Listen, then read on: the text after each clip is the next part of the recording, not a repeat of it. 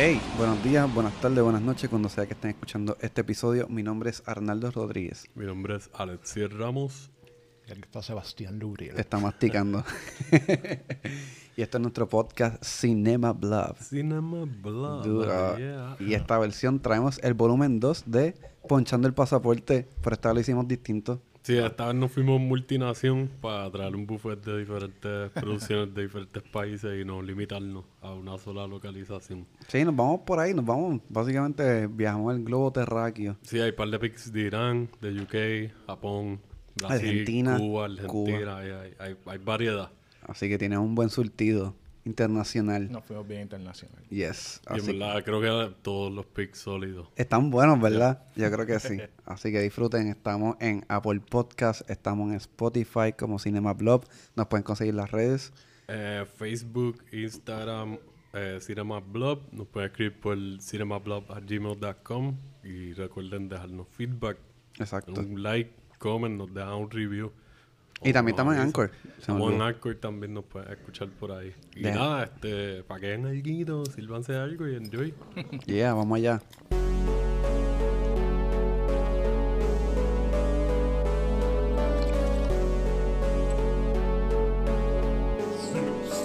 Cinema Blog. Que bueno que escogimos como más free for all.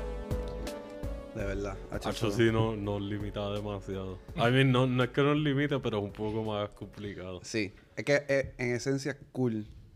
Como que. Ah, vamos, pues la idea estaba cool. Vamos a buscar una ruleta. boom, y ese país vamos a buscar tres películas. ¿Qué pasa si sale Nigeria, cabrón? Ajá. Yo no, ah, hay películas, aparentemente hay buenas películas de Nigeria, pero yo no he visto Sí, sí, maybe como que una. Sotsi. Y vamos a, hablando claro, la primera vez yo hice trampa. Yo creo que le di como dos veces a la rueda. Sí, porque había países que yo... Me lo dijo después. Pero para la segunda vez hicimos trampa con Obligado. Como que, Ah, mira, ¿qué Italia. salió, al- salió algo y después fue como que, Hacho, si tú la das de nuevo, a mí no me molesta. Pop, Italia. Ah, yo me atrevo a hacer algo de Italia, dale, que Ah, se mira. Francia, qué casualidad. Bien cabrón. Pero I fíjate. guess we gotta do part two. oh, well.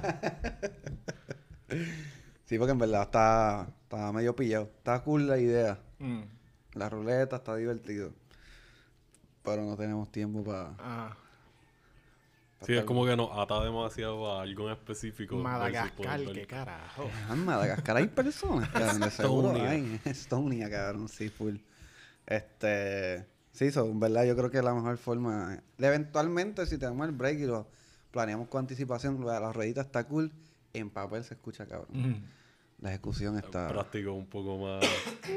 Sí. Cuando, cuando vivamos de esto. Maybe. Eh, yo, de las primeras películas que yo empecé a ver extranjeras así como que más a fuego fueron las japonesas. ¿De verdad? Pero esto era, like, ustedes, tú tienes, tú eres contemporáneo conmigo, tú tienes la misma edad que Arnaldo. Ah, 32. yo- Ajá, yo tengo 32. Sí, está bastante 32, contemporáneos. ok. Ah, ¿en serio los tres?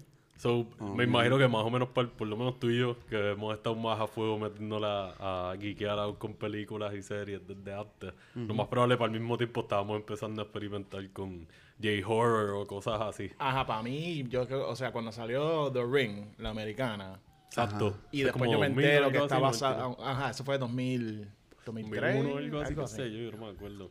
El principio de los 2000 y la versión Ringo es como el 99. algo Ajá. así. Y después me entero que ah, esto es un remake de una película japonesa. Y yo, cabrón, hacen películas en Japón que no sean de Godzilla. y viendo Ring, entonces por ahí me fui por el boquete de, de todo lo que es J-Horror. Sí, me imagino que viste Dark Waters. Dark Water, Ju-On. Eso fue lo que te abrió las puertas a... Ah, mira, puñeta, hay otros lugares donde hacen cine. Ah, no, porque yo había visto, fíjate, la primera película extranjera que vi en mi vida fue de mis pais que me llevaron a Fine Arts a ver Life is Beautiful. Nice. Ok. Buenísimo. Ah, so eso fue la primera película que yo vi que era de otro lenguaje. Sin contar las de Godzilla no cuentan porque esas yo las veía con, tú sabes, el dub, el dub ingl- eh, inglés. Sí, lo más probable era Turner Classic Movies y eso, que se tiraban muchos Ajá. reruns de las películas clásicas. Yo por lo menos... Mano, es que mi, mis inicios en el cine fueron como medio extraños. Y bien...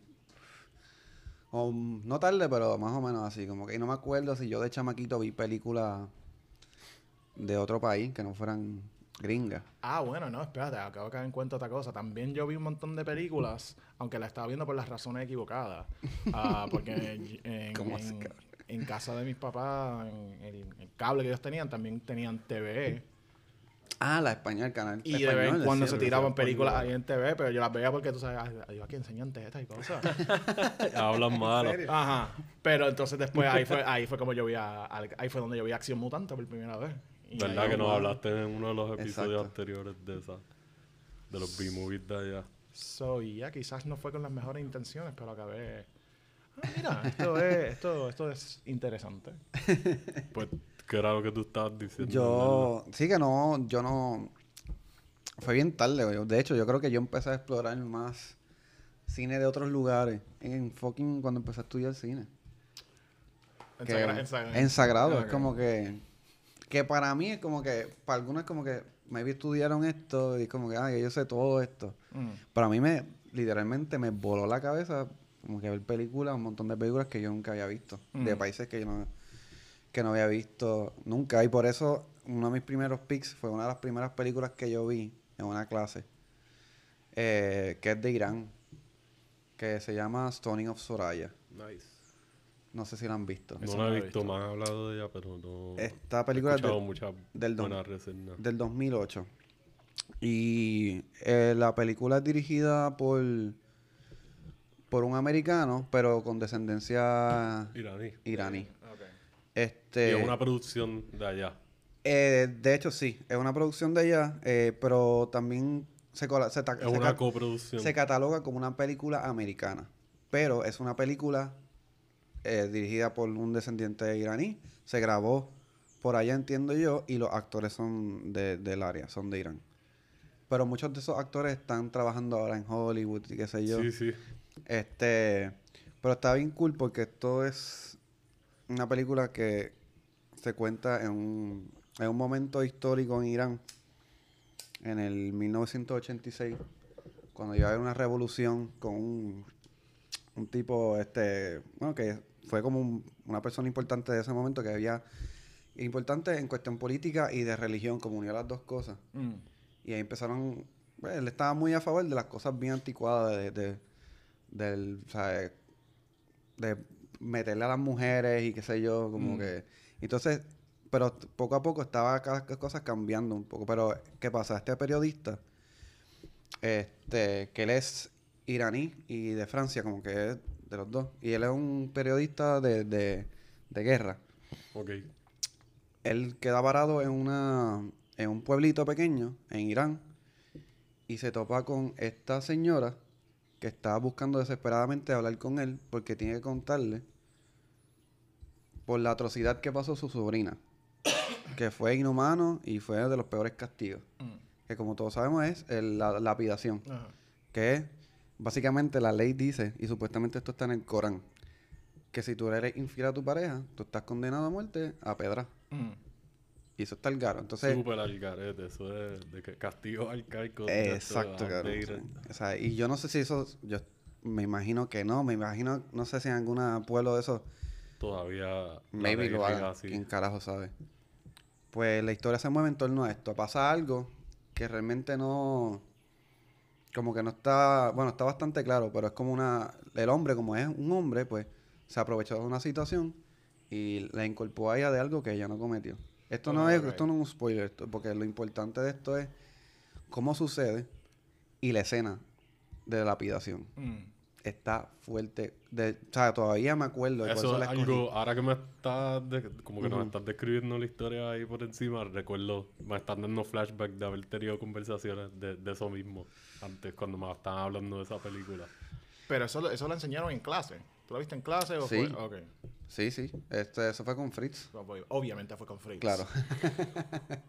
este, y, mano, de fue una de las escenas que más me ha marcado. Y de hecho la revisité los otros días. Mm. Y todavía está bien fuerte. Obviamente me no- ya noté unas cositas que tú dices, ah, ok, pero como quieran, no deja de ser fuerte como montaron esa escena. De cañón, ¿eh? Este es del 2000, 2008. 2008. Ah, ok. 2008. Y salen este actores y actrices. Por ejemplo, la que hace de la señora. Eh, Shoret and... Ese nombre, aquí voy a zapatearme nombres con cojones. Eh, Shoret Ah, qué sé yo, ni qué carajo. Que ya salió en... Excelente labor. De nada. Este, aquí cualquier cosa para uno. Este, ella salió en la serie de Punisher Ok. Y salió en la, la película de Star Trek Beyond. En Star Trek Beyond. tercera, esa es la que no he visto. del 2016. La- Ella sale. La que hace de Soraya, eh, Mozan Marno. Ella sale en A Girl Who Walks Home at Oh, Night. nice. Pero ella, hace, ella no hace la pro- de la protagonista, creo que hace de una, de una prostituta. Y también sale en, en House of Cards. Ok. Y así hay varios actores y Sí, que ya han estado por ahí eh, que- haciendo sus cosas. y maybe a partir de este proyecto es que cogieron más exposure. Este, pero en verdad la película está, está bien linda, como está bien tirada, como que es una ventana, algo que por lo menos como yo me sentí en ese momento y que muchos se pueden sentir, es algo que yo nunca había visto. O sea, no- porque solamente también están la- las costumbres, cómo se relacionan, cómo va, cómo se manejan en el pueblo. Este periodista que, que apareció de la nada porque se quedó varado porque estaba investigando y se encuentra con esta noticia. Mm. Y dice, yo tengo que sacar esta noticia de aquí. porque Esto no puede seguir pasando. Y como que cómo van construyendo la historia, que al principio es un poquito lenta, pero es bien interesante porque es una cultura nueva para mí y me imagino que para muchos de nosotros. Y cómo la van desarrollando está súper nítida hasta el punto climático que es que pasa la... Sí, esto suena como que es una historia bien intensa. Es bien intensa. Y está lo del culture shock. Que eso pasa mucho cuando uno ve películas extranjeras. Porque antes de que empezáramos a grabar, estábamos hablando de las películas coreanas. Y como que ellos son un poquito más free will con las cuestiones de las matanzas Ajá. y, y la violencia y eso. Pero si la historia lo amerita. Como que no es que lo abusen, es que simplemente te dicen, mira, ti- tienes que ver un gruesome murder, una matanza bien a fuego, pues la vas a ver porque tiene un impacto emocional o whatever. Aquí era bien importante hacerlo. Obligado, full, porque la historia revuelve alrededor de estas cosas y me imagino que eso ayuda al build-up de la atención. Claro. Por lo que tú estás diciendo y como que el viaje de la verdad y la Exacto. mentira y manipular las cosas y, y aprovecharte de una posición de tú ser un hombre en una cultura en donde los hombres, como que la palabra tiene más peso. Exacto, Mm. y- exacto. Y, más credibilidad, por decirlo así, injustamente, porque pues no debería ser así. Eso Exacto. está bien al garete. Y es súper anticuado, like, pensar que eso fue en los 80. eh, Porque Exacto. la película es del 2008, pero está, Es, dijiste que es es del, del del 84. 86, del 86. Y esto, y es porque esto es basado en una historia real. O sea, este periodista existió y Soraya existió. Mm. O sea, esto pasó en la vida real. Y eso es lo fuerte, es como que, por eso es importante el shock value de esa escena. Porque mira, esto de verdad pasó. Es como que, ah, ficción, pero de, de cierta manera cogiendo algo de verdad. Esto pasó tal cual. Y está bien fuerte. Y fue como mi primera experiencia viendo películas extranjeras, como, ok, las cosas están un Sí, poquito te más tiraron, a, te tiraron a lo hondo rápido. Bien cabrón. Pero, pero me, me enamoré y dije, ok, puñetas, son historias bien distintas. O sea, básicamente como estamos hablando. Estamos viajando, pero viéndolo desde el televisor. Vamos a ver cosas lindas, pero también hay cosas Sí, hay horribles. cosas feas, irreales. Uno Eso. puede pensar que no son reales y están pasando de verdad en otros sitios. Exactamente, exactamente. Así que esta película está para alquiler, la pueden ver. Esa la recomiendo, espero que estén otras personas. te iba a comentar que para mí, algo, like, por lo menos Sebastián y yo, que pues hemos estado como que, lo que estaba diciendo ahorita, geeking out viendo películas desde chamaquito y como que bien a fuego. Tú por lo menos tuviste esta experiencia de que en la universidad, yo, yo no sé si Sebastián lo puede vaquearme en esto con su experiencia personal, pero la mía fue como que en la universidad, como que era contigo que ya había visto muchas cosas, descubrí tantas cosas nuevas, porque como estás estudiando con gente nueva que tú no conoces, más Claro. los profesores mismos te tiran están dando perspectiva y quieres que tú veas otras cosas, aparte de lo que maybe estás acostumbrado a ver, conozcas lo que conozcas.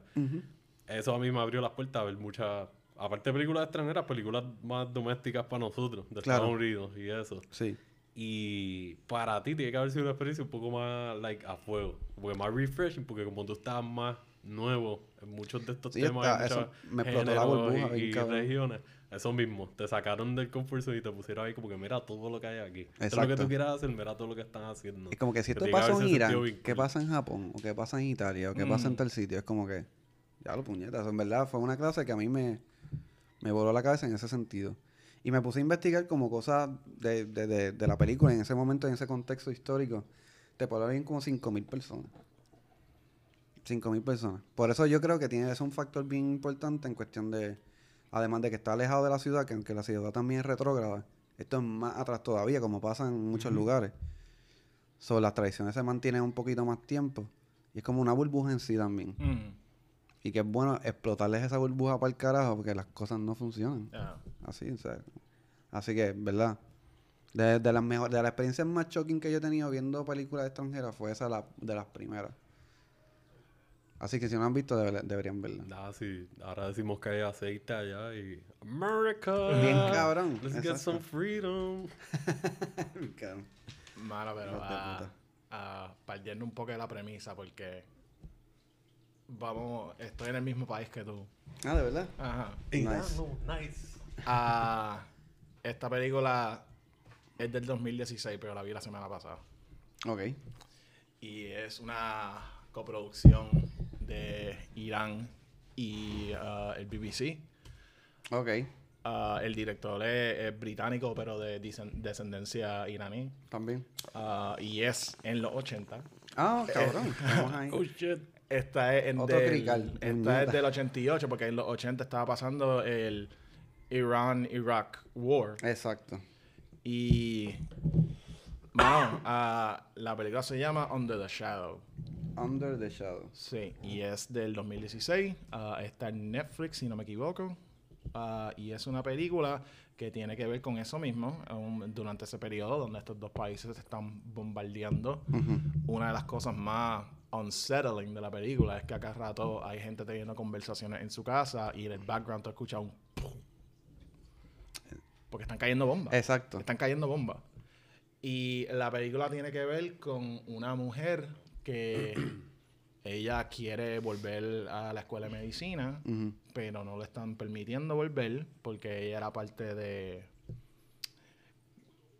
Cuando primero estaba en la universidad, ella se metió en el partido izquierdista Ok. y por haber, tú sabes, meterse en, en marcha y cosas así, ahora el país está bajo el control del gobierno derechista y ella, no, like, no, perdiste todos tus privilegios. Claro. El esposo de ella es doctor y como que ella tiene un cierto resentimiento con eso, de que a este, a este lo dejan y yo porque, porque dije mi opinión una vez, ahora, o sea, estoy jodida, no puedo, no puedo seguir la carrera que yo quiero tener.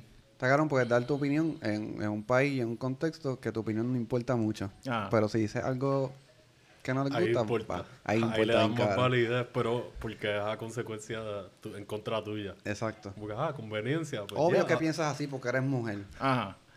Estúpidos que son. Pero la película tiene que ver con, ah, ella, o sea, tiene, tiene un esposo, tiene una hija, pero como estamos en guerra y el esposo es médico, él lo draftean Uh. para que sea médico militar y lo mandan para la zona donde están, donde, donde está pasando todo.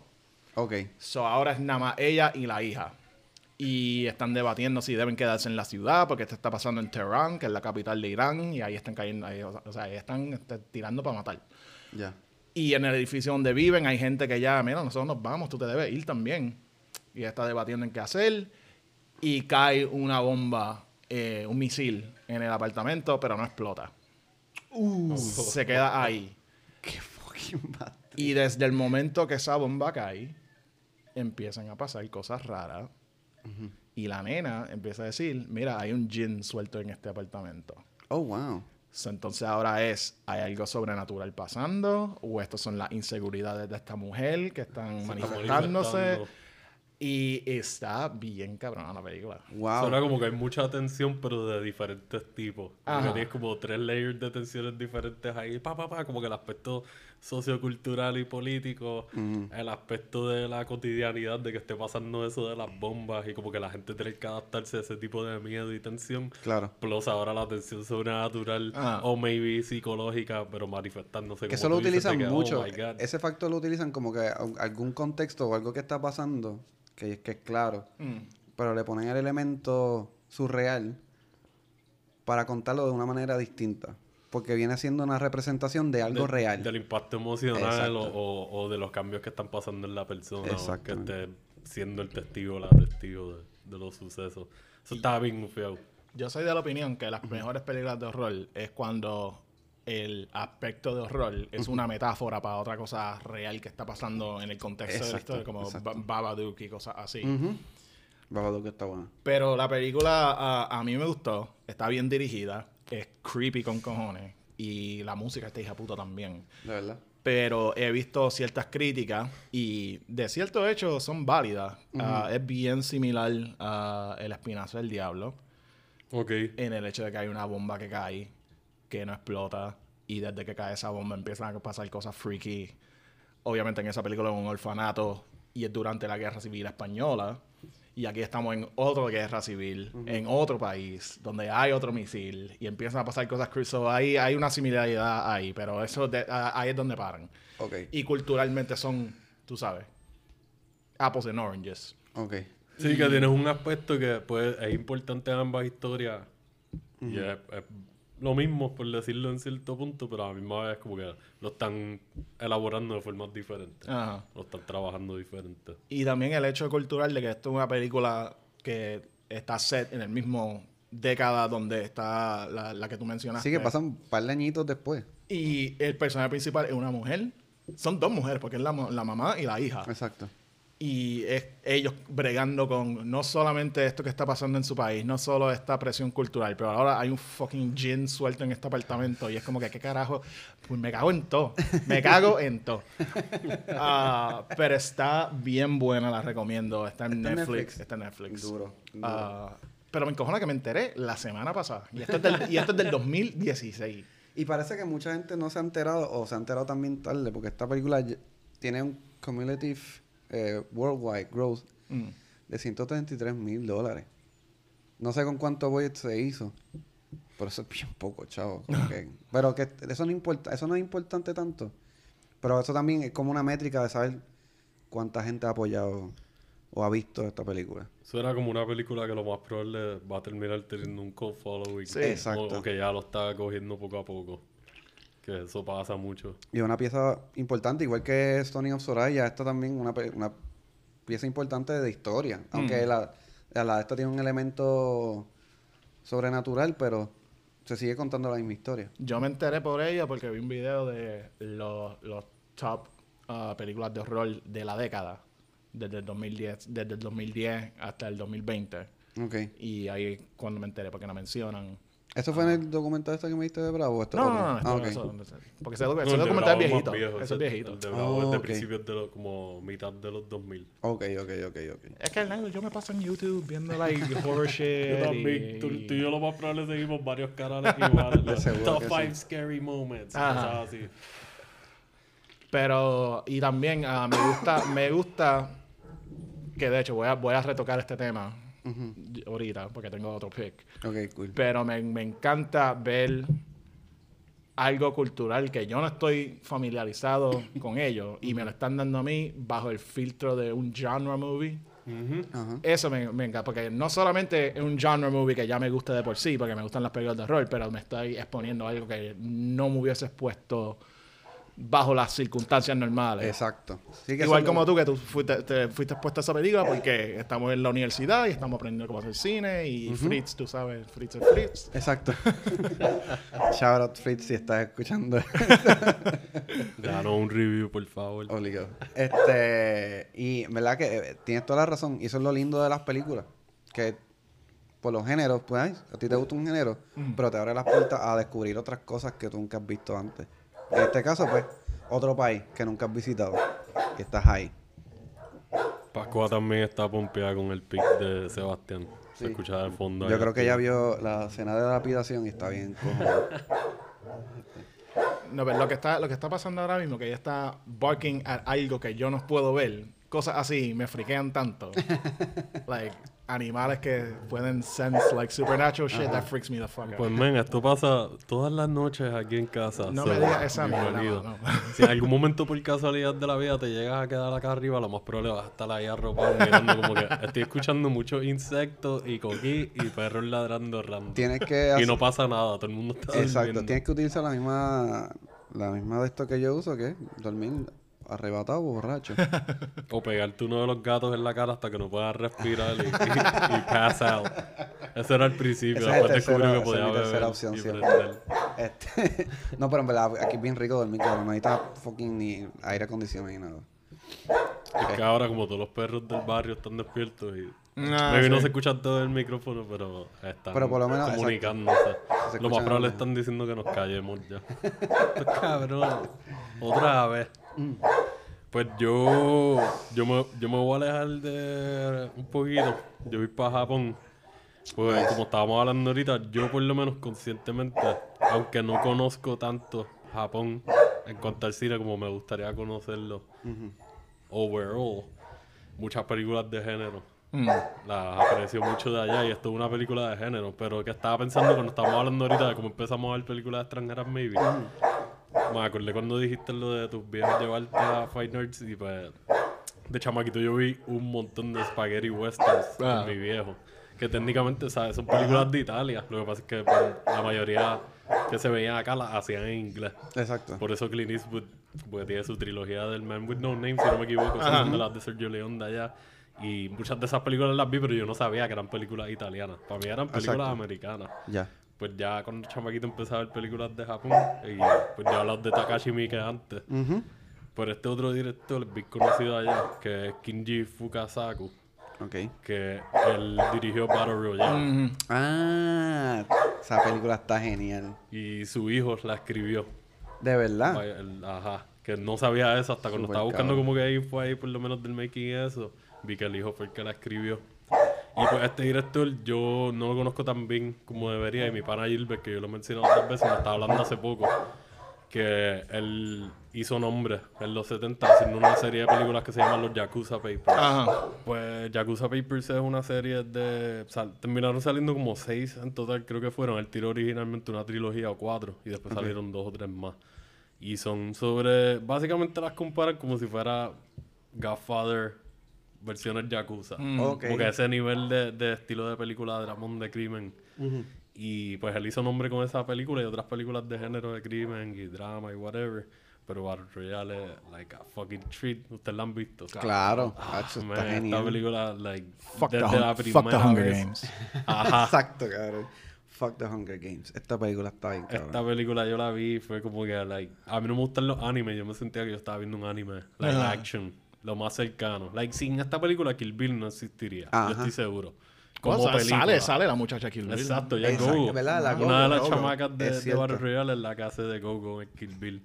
Y mucho de la acción y de los efectos prácticos y cómo usan los movimientos de cámara y la edición, tú lo ves en Kill Bill, aunque las dos tienen inspiración de películas viejas también, así mismo. Pero como son contemporáneas, son como dos o tres años de diferencia nada más. Este es del 2000 y Kill Bill la primera salió en el 2003, yo creo que fue, 2004. Ajá. 2004. So, no, no es tanta la diferencia en el tiempo que las hayan hecho. Esta película está muy cabrona. Es como que el viaje de... En Japón pasan una ley, si no me equivoco, en la cual hacen como una lotería con Sí. todas las clases de noveno grado de todo Japón. Y entonces escogen una en la lotería o varias, pero específicamente se concentra la película en una de estas clases. Los llevan a una área remota que está completamente cerrada. Les ponen unos collares, estilo Hunger Games, pero aquí se van más a fuego, son collares. Y si no siguen las reglas, si salen del perímetro, estos collares te explotan para el carajo el cuello y like, you die, no hay break. Exacto. You die de que horriblemente. De hecho, y hay- bien ajá. fucking sangriento. Algo tiene parecido a esta película media caca que sale de Stone Cold, este... De Ah, Condemned. Condemned. The Condemned. Cuando yo me acuerdo bien del trailer para esa película y yo, these motherfuckers. Exacto. Pero, mano, para el tiempo que yo vi Battle Royale, ah, yo estaba como que en mi etapa, en mi etapa gótica. Y, y yo, lo, plaza. lo más que yo quería en el mundo era comprarme uno de esos collares. Y andaba así en plaza. Qué fucking Y- weirdo. Ajá, eres. yeah, I know, I know. like, Prendiendo un cigarrillo, yo sé. un, cl- un clove. Prendiendo un clove. Qué jodido Ve, cringe Todos era. los nenes que me daban miedo cuando llegaba a plaza. Los que salen en los videos en YouTube Exacto. ¿Cómo es? ¿El sacayuca él? No, es el sacayuca. No, es No, eso, eso. alcoholes. ajá. Anyways. Pero mano, ah, un- me recordaste que hay un hay un video en YouTube que es básicamente haciendo la defensa de que Battle Royale es la mejor teen movie que se ha hecho. Wow. Son- Y hablan del director y hablan sobre los Yakuza Papers. Y el director enseñan él hablando con el cast de Battle Royale. Ujú. Y él diciendo, porque él se crió en la generación que tú sabes, dropearon la bomba nuclear en Claro. Japón. Y él cuenta de que después de la guerra, él y otros chamacos, ni, ni teenagers, como que preteens, Ajá. Los ponían a mover cuerpos y fucking enterrar cuerpos vivos y que después la economía local estaba tan jodida que él vio cómo surgió el auge de los yakuza y tú sabes, vamos a vender contrabando y cosas así. So, él vio todo eso creciendo y por eso fue que se metió en ese género cuando empezó a hacer cine. Ok. Like, ese tipo de... Makes ese- sense. Sí. Porque para tener la reputación que tiene ese subgénero del crimen y como que el nombre. Y haber inspirado otras películas porque muchas, estoy seguro que Scorsese es fanático de él. Y otros directores, Guy Ritchie, Edgar Wright, lo más probable, más ¿Estás modernos, seguro? son todos lo más probable fanáticos de este hombre. Y todos deben ser fanáticos de Battle Royale. Esta es una película de género que es como que, like, como tú dices, es teen movie, pero tiene elementos de horror, tiene acción. Y el aspecto de survival está de que la Exacto. desesperación es real. Y me tripea tanto que el, como que el actor de más nombre que hay en la película, por Eh. lo menos a mi conocimiento, es Beat Takeshi, que es otro director conocido de Japón. Y pues, se han visto Most Extreme Elimination Challenge. él era uno de los hosts del programa. Exacto, Porque él era conocido antes por ser comediante y poco a poco se metió a, a empezar a dirigir. Que te iba a decir que lo, pare- lo parecido que es un poquito el intro de la película a, a, a este juego. Lo sabrá Dios, eh, si esto lo más probable fue el director haciendo como que ¡pam! Vamos a meterle este aspecto de como un callback al trabajo de este hombre en Ajá, MNC. exacto. Y para mí eso lo hace más caro todavía porque la presencia de él en la cámara es como que el tipo es bien intimidante. Sí. Es como que es el como un estereotípico japonés rough de un anime también. De que "Ba, ba, ba, ba, ba", no nonsense, de que me recuerda un poco al general de Full Metal Jacket. Ok. Sargento. Ajá. Pero pues, Japanese version. Y con el, el suit de fucking sudadera. Ah, yo el estilo gangster. Big Takeshi, Big Takeshi es otro que también viene del género de Yakuza. Él era Sí, las actor películas de Outrage. Son Sí. de la Outrage, god damn it. Yo he visto, yo creo que yo he visto una película así de Yakuza de él. No me acuerdo cuál es el nombre, que es viejísima. Me imagino que es de los Palma. 80. Yo creo que él empezó a dirigir oficialmente como en los 80. Ok. Como a mitad o algo así, si no me equivoco. Y ha seguido por ahí poco a poco haciendo Y empezó también dirigiendo y actuando a la vez, ¿verdad? También. Ya, si no me equivoco, ya él actuaba y era comediante activo. Son lo más probable salía en programas de televisión de estos de variedad y aparte de haber hecho MNC. Que está loco eso, que, que como que son actores o son artistas tan, o sea, polifacéticos que... Mm. Man, lo- si- siempre volvemos a lo mismo. La gente de la comedia está bien fucked up y mira lo que termina haciendo películas Exacto. como Battle Royale. Exacto. Que, by the way, el, el viaje de... Como que la represión del gobierno aquí de tirarse una ley al carete así de que ¿por qué carajo una clase de noveno? Los chavaquitos son turbas y qué sé yo, sí. Bueno, Que, by the way, el casting choice de que son chavaquitos de noveno y todos parecen que están en primer año de universidad. Claro. Es súper raro, lo hace más surreal, pero whatever. Exacto. El, pero explican que creo que es el, el- la- la- el, el razonamiento para tirar esa ley es porque antes de eso estaban pasando muchas protestas de, de los jóvenes. Es verdad. Y ellos como que esta mierda hay que matarla inmediatamente, no podemos tener esta gente challenging el gobierno. Ya. So, ¿Sabes qué? Cada año vamos a matar una clase entera. Ay, O, perdón, garete. o, o la clase entera se va a matar entre sí. Exacto. Exacto, porque una de las reglas es estilo Hunger Games. Hunger- no, Hunger Games es estilo Battle Royale. Exacto. Estamos aquí y ustedes se tienen que matar y van a ver armas por ahí y van a ver casitas con suministros o whatever y ustedes tienen que sobrevivir. Como es un como que maybe tú nunca- Ajá, Para el Game Over básicamente. is Game Over. Eh, y es, es, es- sí, es bien desesperante, es bien fast paced. Ujú. Las muertes están, son fatalities por aquí por allá. todos verdad. Casi todos parecen fatalities. Y me gusta mucho cómo exponen la naturaleza humana. Cómo la gente se flipean. Y cómo también te enseñan las amistades en situaciones fuertes ahí vaqueándose. Exacto. Como que, ah, mira, no solamente uno puede ser individual, es como que vamos a ayudarnos. Vamos a hacer corrido hasta que... Unidos somos mejores. Hasta que pase algo que puede ser una desventaja, maybe. O simplemente alguien llega que es un, un hijo de puta. Exacto. Y está bien explorado, como todo eso, como en el jueguito, todo está explorado en todas las vertientes de qué podría pasar. Y en verdad está bien nítida eso. Y, y el elemento que estás hablando así de, del, del- de, la, de la ropa de, de, de Los Takeshi. uniformes de. Ah, sí. Eh, pues los uniformes de los niños, cabrón, crean un Sí, layer. el contraste tan es un raro. contraste bien extraño porque, como saben, al- bueno, como muchos saben, los uniformes de, de allá de Japón, ¿verdad? Son como con gabanes, corbatitas, la falda, los pantalones. Como estilo rebelde. Exacto. Me parece a rebelde, pero un poquito más y colores militares, azules, Exacto. negros, Rojo. cosas así. o ajá. Este, rebelde, ellos sí son rebeldes. Pendejos estos no. Pero pensando en eso de la ropa, ahora no, nunca lo había pensado. Si esto fue lo más probable fue un detallito ahí Claro. sutil de que el contraste de que él está en una posición de poder en esta situación y está tan relax que él puede ir en un jogging suit Exacto. chilling. Yo me levanté, me tomé un palito, me comí esto y llegué a la oficina, me fumé un cigarro. Y vamos a y ma- another day at the office. Exacto. vamos a matar a estos chamaquitos versus ellos en uniforme siendo los que están siendo reprimidos y puestos en esta situación. Y como que todos tienen que seguir el orden. Exacto. Y eso es un detallito bien, bien estúpido, pero como que está bien cool. Ahí Y a la misma vez Exacto. también es algo que para mí refuerza el hecho de que he visto tantas cosas en anime que son así de absurdas de que ¿por qué carajo alguien que supone que es una figura militar va a estar en un jogging?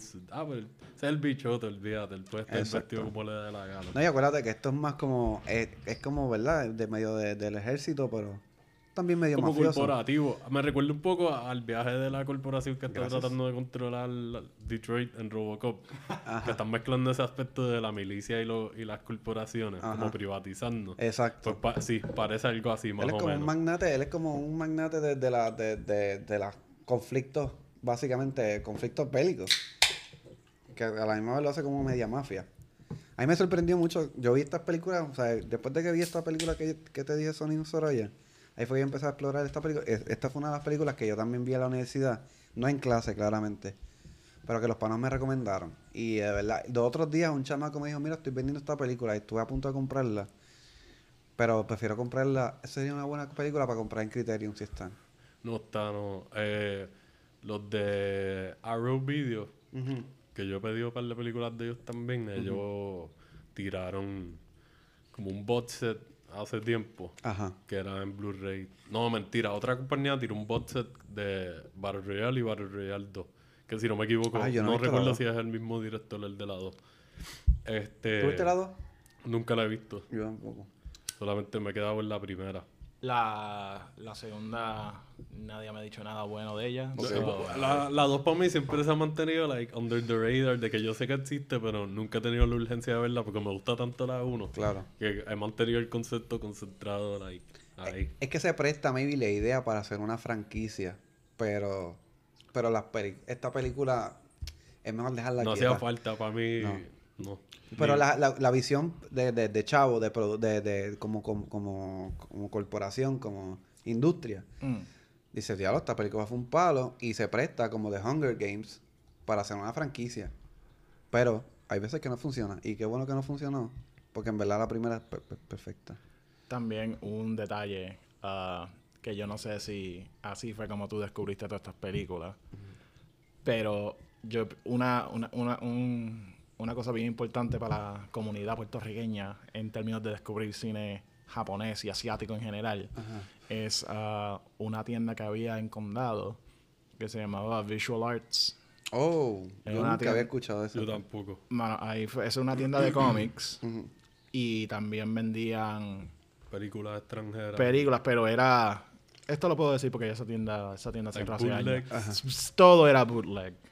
Todo, like, los covers eran printeados del internet. Pero ahí fue, ahí fue donde yo compré Old Boy. Ahí fue donde Nice. yo compré ah, Kung Fu Hustle. Nice. ah, Battle Royale, Ichi the Killer. like- Actually, no, Ichi the Killer la compré en Suncoast, fíjate.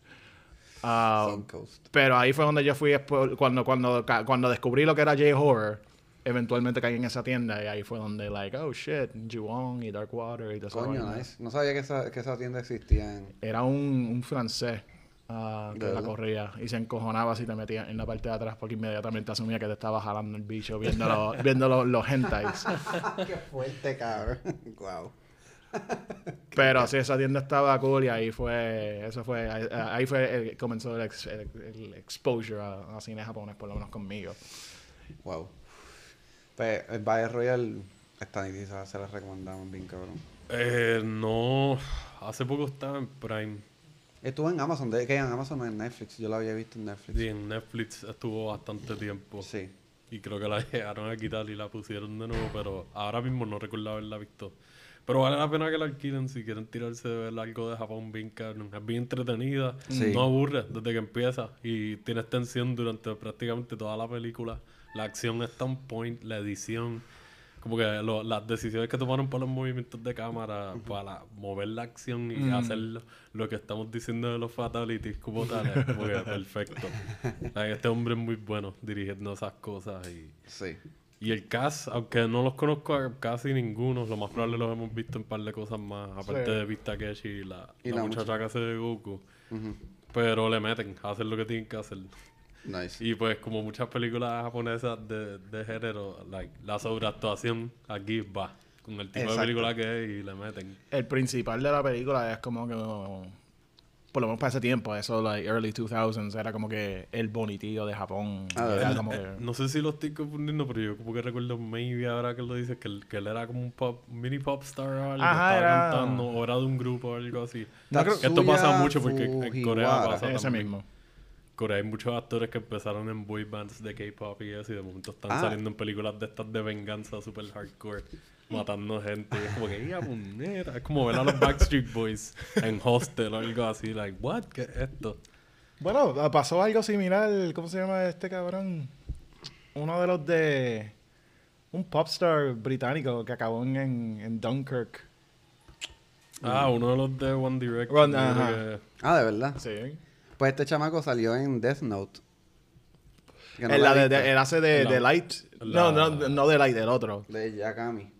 Eh, Light Yagami. Ah.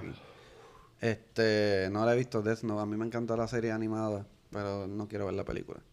La versión americana. Hay una versión Sí. japonesa. Ajá. Hay varias japonesas. Ah, No, yo, ¿verdad? no he visto- yo vi la versión americana porque como me gustan No, las esta- películas de Adam Wingard y, y Simon Barrett, pues ¿La le di el break porque estaba en Netflix. es de- es una Yo le di el break Netflix. también, Y en verdad, pero- pues yo no he visto el anime, so, la, la vi con estos ojos de...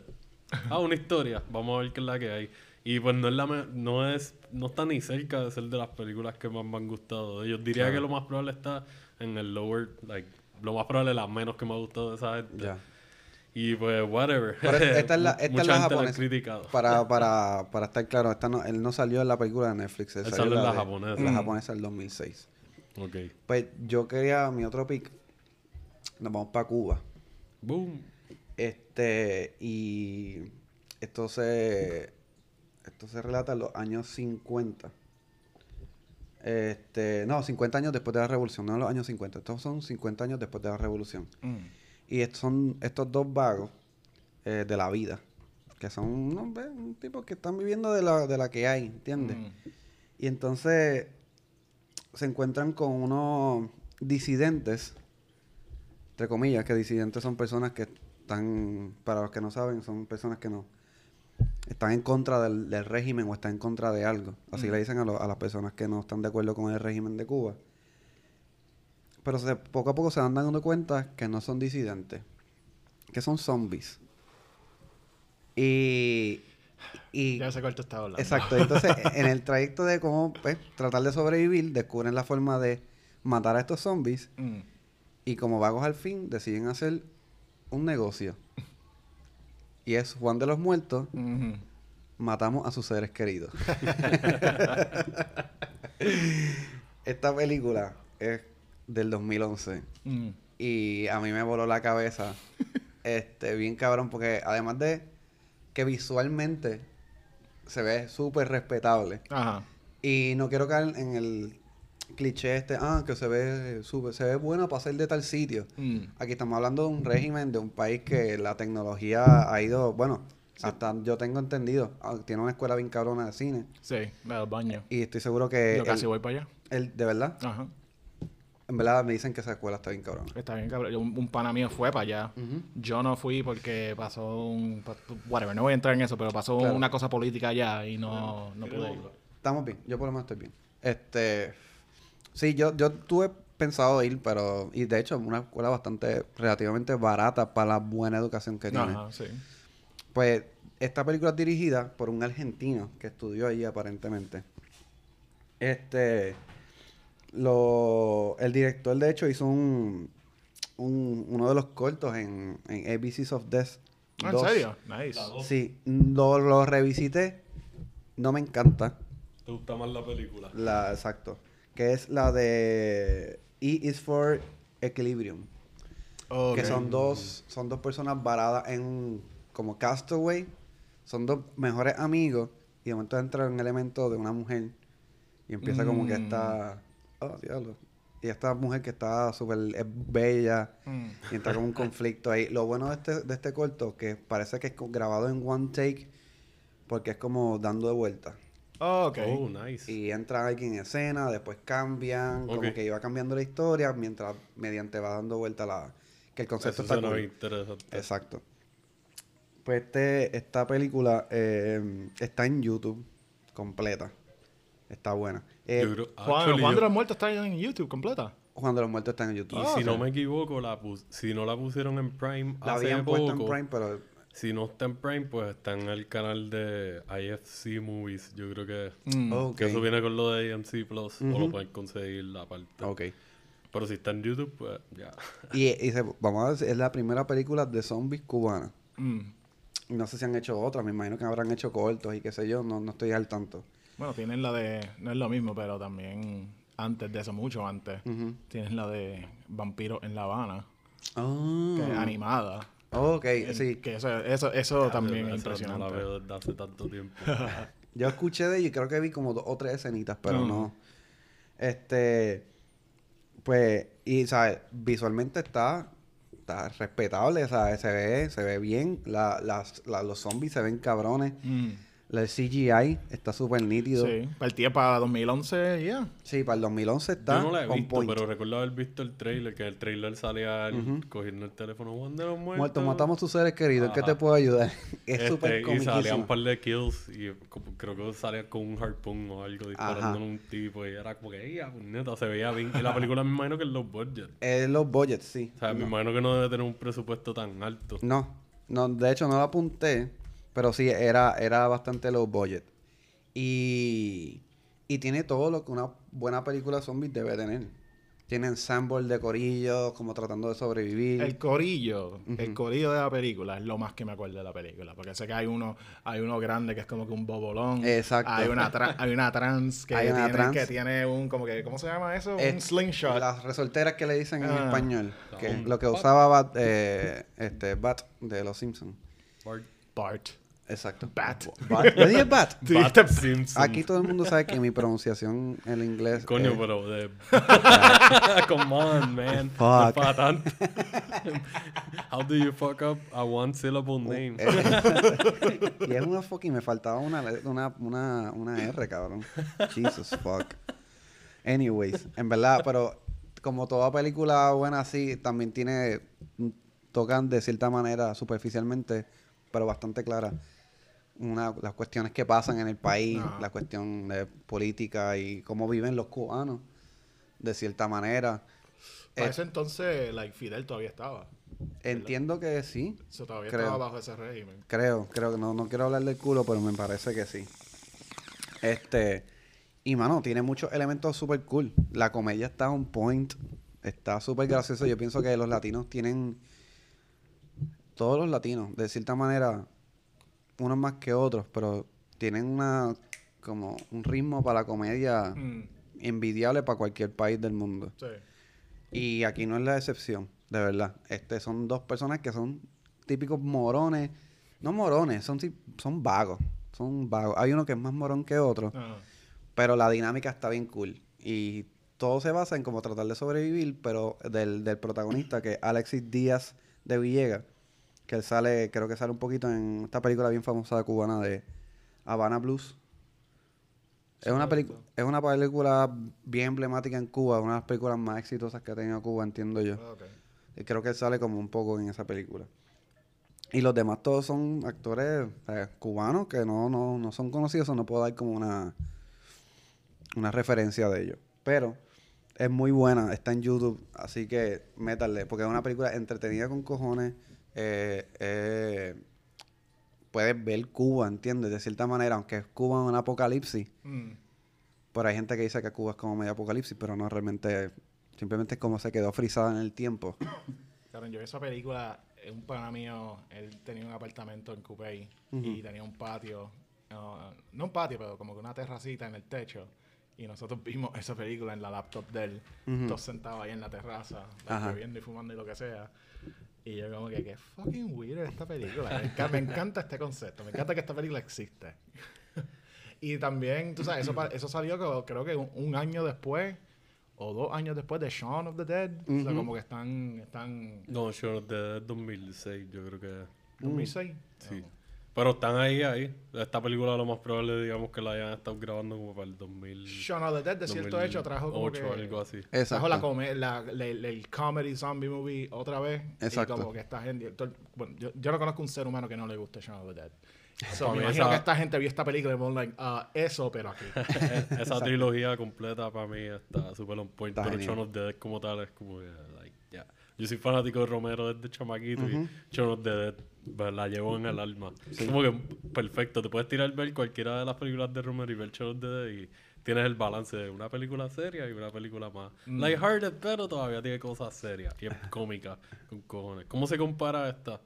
Hablando de Shaun Dead, a mí no me gusta, like, a veces tirarlas así, pero like son temas similares porque están Mano, tratando creo que situaciones apo- apocalípticas. Se puede decir que las dos De mangan la cuestión del contexto cómico que puede ocurrir en, en el mismo contexto de un apocalipsis zombie. Ajá. Eh, Yo creo que las dos películas explotan bien cabrón todo, todo lo que pueden explotar de, de lo que tienen en el género. No, y también los dos personajes, Sean y Juan, son dos personas que son como que underachievers. Exacto. que la vida no está... Están en un punto en la vida donde no están yendo para ningún lado y de repente el- el- la única cosa que, puede- que causa que ellos se actualicen como personas es el fucking fin del mundo. Exacto. Y se convierten en héroes legendarios, ajá. en guerreros, que, que se puede decir. Mm. Eh, y mano, y eso, los recursos, en cuestión de, de- de maquillaje y, y tecnología, la, la aprovechan muy bien. Creo que son bien similares en ese sentido. Obviamente, Shaun of the Dead es un poquito más. Tiene más budget, sí. Claro, pues eso está. Pero se puede recursos. decir que hicieron milagros en Juan de los Muertos. Pero me dijiste, el director es argentino y él estudia en la Escuela de los Baños en Cuba. Entiendo que sí. Ok, porque cuando yo, yo, cuan- Alejandro Burgués. cuando yo iba a ir para allá, Burgués. es porque esa escuela estaba, la mayoría de los estudiantes eran gente de Europa. Eh, Exacto. Y ellos como que, mira, aquí no, aquí no tenemos casi gente de Latinoamérica. Ya. Y se pusieron a mandar gente. Yo me enteré de esto por la Yupi. Fue una reclutadora. Ah, que empezaron a estaba en la reclutar, sí, y es era como cierto. que, mira, neces- ellas- ellos quieren gente más de Latinoamérica que está en la escuela. Y yo, como que, like, yo voy a estudiar a Cuba. alright, Y cogí el examen y todo eso. Pero después pasó un despingue político allá de que ah, estaban. tenía que ver con drogas. Oh, y, ok. ajá, y como que cerraron la escuela por un tiempo. Ya. Y cuando lo volvieron a abrir, ah, el pana mío fue, pero yo ya yo estaba yo creo que yo estaba trabajando en el aeropuerto para ese entonces, o como que no, nunca fui. Que me dice que está bien cool porque está bien a las afueras de. O sea, no está, no está ni en La Habana. Es como un pueblo alejado. A Ajá. fuego. Y dicen que para llegar ahí tú pasas por un montón de lugares de, o sea, de un cultivo de, de, de China. Mm. De, y, y que tú, pues tú, tú duermes allí. Tú tienes tu cuarto, tú lo compartes con alguien. Tienen una barra dentro de, de la universidad. Está bien cool eso, ese detalle, ¿verdad? El pana mío que fue para allá hizo una de las tareas que hizo fue como que un documental de de él mismo, de cómo es el día a día ahí en la escuela. Y él trabajaba en la cocina de la escuela Nice. y todo eso, y estaba bien cool. Él enseñó eso en el en el local una vez que hicieron ¿De una, una noche de corto y él enseñó eso. Super cool. De verdad, me acuerdo que había un problema con el audio. Y él y yo, como que. Shocking, ¿verdad? En el local. Ah, él y yo, como que tratando de. Porque esta mierda no se escucha. Y eventualmente, like, logramos. Ni, ni me acuerdo qué hicimos, pero logramos que se escuchara. Nice. Esta película ganó, que lo cool de esto, es que ganó nueve premios de la gente, como que la gente, de People Choice, como quien dice. Ok. Ganó nueve premios en diferentes partes de- del mundo. Sí, como los audience, audience awards Exacto. y cosas así. So, la gente la compró, le gustó un montón. Sí, porque eso me acuerdo. Eso. Parte de, de- de lo cool de esa película es que esa película también la mandaron por Europa. y Ujú. pa- eso tuvo, tuvo que haber ido para Fantastic Fest. Obligado. Y para, Sí, obligado. Ah. Sí. Yo no sé cómo yo no la he visto todavía porque Pues aprovecha. Lleva, lleva años sonando por ahí. Es como que es algo que me gustaría. Con una historia graciosa, que no bueno, es graciosa para los demás, para mí no. Es que yo la compré, porque la vi, creo que fue en Specs. y yo, anda para el carajo, esta película está aquí en Specs, la compré. Y me fui a, a- Yo estaba empezando a ir a un barbero, que me, me vacilaba el barbero, el, el- como el lugar y qué sé yo. Y, y yo, pues hablando de películas y qué sé yo, ah, ¿te, te has visto Juan de los Muertos? No, no la he visto. Y cometí el error de decir, ah, yo te la presto. Ah, Estúpido. La perdí. No Sí. está, no está más entre nosotros. Pero la voy a comprar eventualmente porque está bien cabrón. Pero los te- que no la quieren comprar está en YouTube, la pueden buscar, está completa. Yo le presté un montón de películas de Shinya Tsukamoto a un tipo y el tipo se fue para el Army. Ah. Y después yo no, no volvió a ver esas películas. Qué pescado bicho. Cuando yo era chamaquito, yo tenía la, la edición más cabrona que habían tirado Collector's Edition de Pulp Fiction. La de Jackie Mm. Brown y la de Reservoir Dogs. Mi tío me la Diablo. regaló. Que la de Pulp Fiction y la de Jackie Brown verían un box set con un montón de arte, un Ujú. cojonal de special features. La caja estaba súper guilla. Y yo se la presté un par así mismo. Hablaba, ah, tú nunca has visto Pulp Fiction, cabrón. Estábamos en la high todavía y se la presté. Él tenía carro. Y cuando me la devolvió a las par de semanas, abre el baúl del carro y la saca del No. baúl y la caja, yo la vi y yo. Ah, No y en tengo, verdad, no tengo no- yo ni reaccioné en ese momento. Eso me pasa ahora, vamos a pelear. La bofetada va, cabrón, obligado. Pero en ese momento fue como que, like, speechless, de que yo no puedo creer esto. La película funcionaba y todo, pero. Pero cabrón, la caja, a nosotros nos encanta comprar películas por la caja, tener las cajas como para nosotros, como un libro, tenerlo ahí. Para, Ah. Qué Sí, recuerdo que mi, mi manager haberme contado que él se la prestó a alguien esa misma edición y eso traía el menú de Jack Rabbit Slims Ah. impreso por ambos lados, pero tamaño de la cajita. Ajá. Y cuando se la devolvieron, le habían botado el menú y él estaba tan cabrón. Él me decía acá, "Acho, yo quiero caerle encima a este cabrón. Me botó el menú de Jack Rabbit Slims, man, de que eso es parte de la caja. Like, Exacto. why? Ya lo que cabrón. No presten películas, Corillo, ni libros ni películas. Bueno, a menos que A menos conozcan. que sea un alguien de confianza que lo vaya a cuidar. Exacto. Yo pienso que eso es lo mejor de like, lo que son las películas en digital. Que eso, nada, dame un USB y te la paso. Pero ya cuando es un, un DVD en sí, te lo traen para atrás y está todo guayado atrás, como que mira, para el bicho. Acho, vamos a pelear. Ah. Ahora vamos a pelear. Like, hay pelea. Benzo, ¿cuál es tu otro pick? El otro pick mío. Estamos en Cuba. Vamos ahora para Inglaterra. Boom, nice. Ah, esta es una película que estoy. De hecho, cuando estaban dando los Golden Globes anoche, yo como que. Esta tienen que hablar de esta película. Esta película es del año pasado. Y no la mencionaron at all. No la he visto mencionado en ninguna lista de nadie. Y para mí es como que una película cabroncísima. Y está en Netflix.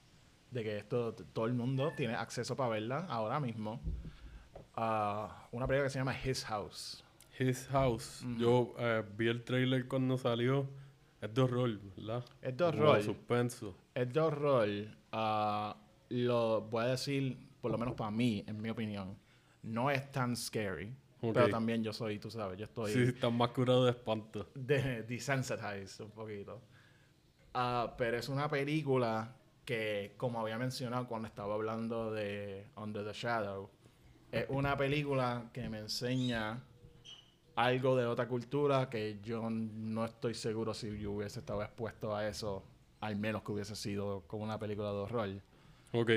Porque la película habla sobre la experiencia de inmigrantes, específicamente inmigrantes de Nigeria, trasladándose a the UK. Hasta la película de Netflix. Con His. House. His mía, House. está haciendo pipi. Mano, es una película que, para empezar, la, la actuación está, está hija puta. Ah, de hecho, una, la principal es la muchacha que sale, que ahora está en Lovecraft Country, A la hermana. la que hace de la La hermana. hermana de la. de Ah, la buenísima. Muy buena actriz. Sí. Y es una película que es.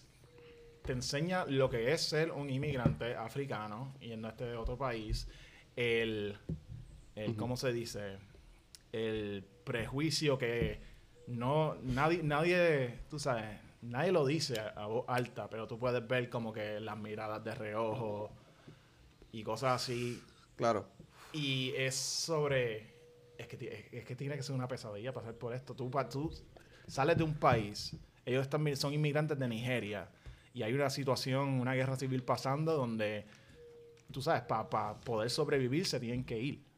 Y cuando llegan al UK, entran al programa que es de inmigración, eventualmente logran pasar el programa, los setean en una casa y de repente hay cosas freaky pasando en la casa y pues no. es esto es la paranoia que nosotros trajimos o esto es que nosotros quizás trajimos algo paranormal de Nigeria para acá Ajá. Y cosas como es que ¿qué tú haces? ¿Qué tú haces en esa situación? El hombre va para la agencia que le dio la casa y al momento que dice nos pueden dar otra casa diferente, la respuesta es ¿por qué? ¿Estás satisfecho con lo que nosotros te dimos? La casa que tú tienes es más grande que la mía. Y es como que no puede, no hay nadie a quien tú puedes acudir. Y entonces tienes que bregar con esta situación que está fuera de tu control en un país que no es tuyo, no sabes la cultura. Y está. Suena es- bien desesperante. es súper desesperante. Y la manera que actualizan las cosas paranormales en la película son. te afectan. Like, uh, acabo de mencionar que para mí no es tan scary. Pero es súper creepy con Pero cojones. eso, y por lo que dice, suena como que esa desesperación es parte del efecto de horror. Que Ajá. no es solamente una película de horror como que ah, te vas a cagar, es el horror de tú tener que pasar por estas situaciones y tú saber que no tienes, you're powerless. Ajá. No puedes cambiar las cosas y tienes que seguir moviéndote a través de la maquinaria bajo todas estas reglas nuevas, tú, como tú dijiste, siendo nuevo en un sitio en donde tú, tú no tienes una vida y tú estás tratando de formarla ahora. Mm. Y esa desesperación constante de que todos los obstáculos, pa, pa, pa, pa, pa, pa. Y cosas pequeñas como, por ejemplo, esto no es, esto no es spoilers ni nada, pero la, la principal, porque es una pareja, es un hombre y una mujer. La mujer trata de ir, a, tú sabes, shopping y se pierde porque ella no sabe dónde está. Y ella ve como que un corillo de, de chamacos de high school negro. Ok. Y ella como que, ah, esta gente me va a ayudar. Y cuando se trata de hablar con ellos, se ponen a tripearle el acento y cosas así. Y es como que, eh, a diablo. Aquí es como que, fuck. Que súper There's nothing. There's mano. nobody to help you. Y cinematográficamente está bien brutal. Entiendo que el budget no es tan alto, pero hay cosas, eh, especialmente cuando hay muchos flashbacks donde tú ves de dónde es que ellos vinieron. Y son cosas que, wow. Parece, o sea, parece que hay chavo. Y hay escenas que, como que de guerra civil y cosas así. Está bien cabrona la película. Y como estaba diciendo, algo. Esa experiencia es algo que, tú sabes. Algo que yo nunca he pasado en mi Y vida. probablemente no vamos a pasar, maybe. Ajá. Hopefully. Ah, y ver eso, Ya. Sin nada. quién sabe. que te comuniquen eso bajo el filtro de una película de horror. Tú sabes, una de las cosas que más da miedo es lo, lo the unknown. Exacto. Y eso es algo que es unknown to me. y, pero tú, y tú te vas en el viaje, tú te pones en la, en la perspectiva de ellos y la frustración está bien, está bien brutal. Que lo más probable será lo que querían hacer las personas que hicieron esta película. Como que lo- lo mismo que tú has dicho con estas dos películas, de que te están exponiendo a situaciones que tú otherwise no las hubieses visto si no hubiese sido gracias a que usaran Mm. estas historias de plataforma para poner esos problemas reales. Y como que son situaciones grounded, que eso es parte del horror también. Como que Exacto. esto es real, no, esto no es ficción. La ficción, pues está lo sobrenatural y qué sé yo, pero ese es el maquillaje para que tú te comas este mensaje. Exactamente. Exactamente. Y por lo que tú estás diciendo, pues lo hacen súper bien. El trailer se ve súper creepy. Sí. Y recuerdo que cuando lo vi era cuando... Sea, que Netflix, para algunas películas, las promocionan desde maybe meses antes. Empiezan a tirar los trailers ya en la plataforma. Y hay veces que los tiran como una semana antes o dos cuando son películas más low-key. Y con Sí. esta como que recuerdo que salió de la nada. Lo vi y un par de gente pusieron como que sus reviews en Facebook y habían dicho que estaba buena. So, ya, suena muy buena. Suena como que es un paquetito bien chévere. Yo la he visto dos veces. Y, Wow. las, do- y, Wow. las- y las dos veces he posteado en Facebook básicamente con un estatus de que puñeta, vean esta jodida película. Yo estuve para verla para cuando hablamos de Black Culture Movies. La quería ver para hablar de ella, pero no pude, no tuve el tiempo, pero qué bueno que la trajiste. La voy a ver. La voy a ver full. Sale Doctor Who, si te gusta Doctor Who. ¿Cuál de todos? El, Exacto. el 11. Matt Smith. Matt Smith. Ajá. Es el que parece que está squinting y tiene la bebé. Ese mismo. A mí me tripea. Yo no soy fanático de Doctor Who, pero mis amigos Jenny y Elvan son súper. ¿Cómo es? Whovians. Super freaks de Doctor Who. A mí me tripea Christopher Eccleston, porque pues él me tripea como actor overall. y- Ah. Y, no sé, lo poco que he visto de Doctor Who, como que él tenía una personalidad más, no sé, diferente, sobresalía. Pero también otra cosa que esa película me gusta es que también te- hay mucho folclore africano en esa película. Ok. especialmente cuando ellos están tratando de razonar qué es lo que está pasando en esta casa. Eh, and I love that shit. Like, me, me, me gustan los boogeymen de otras culturas. Yeah. Ah, que yo estoy loco por hacer algo, algo así aquí. Nice. Esto es una pequeña tangente, pero tú sabes lo que son, este es de la República Dominicana, tú sabes lo que son las ciguapas.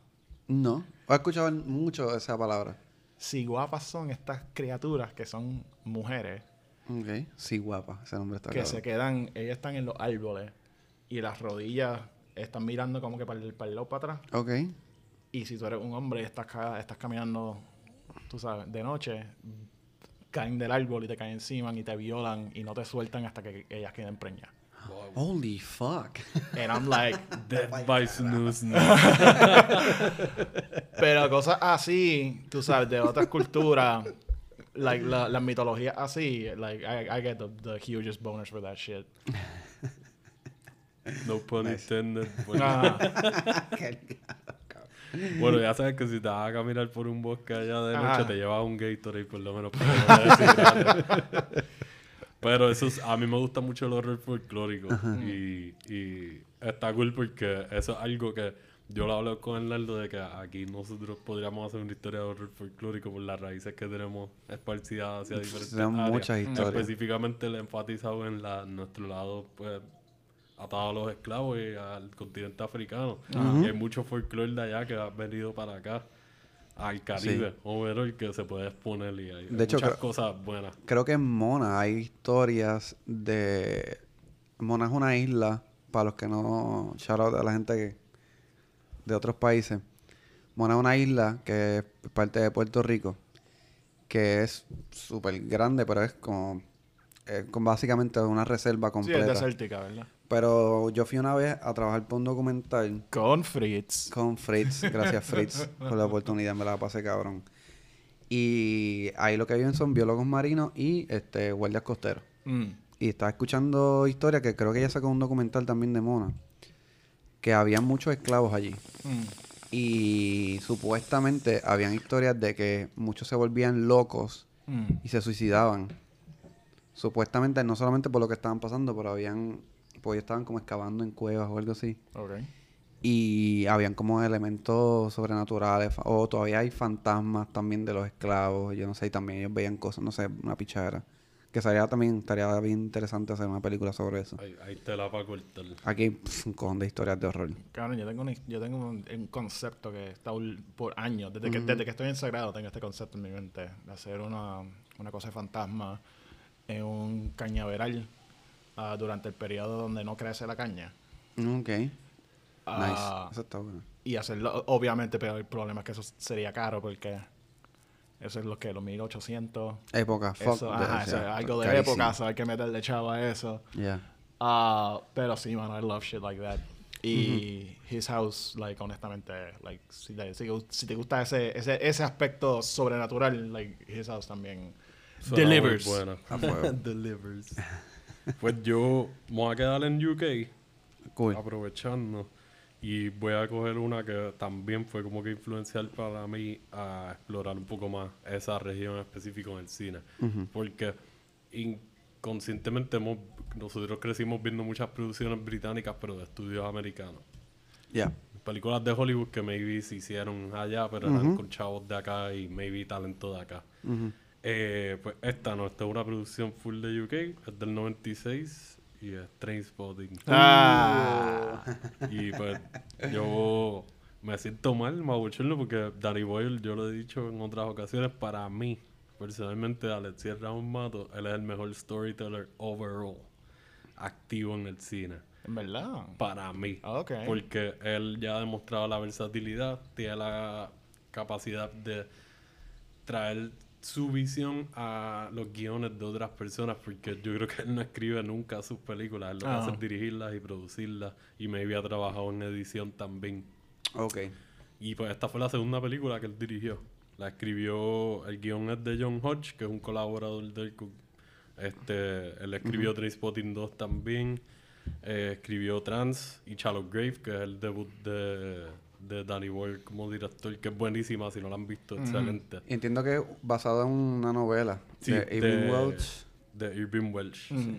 Que Y sale en la pues- película. Eh, de verdad. Sí, la No hace sabía. de Mikey Forrester. Oh, shit. El que le da los supositorios de... Ah, shit, ese es él. Yo no sé por qué carajo, yo me imaginaba Irving Welsh un viejo.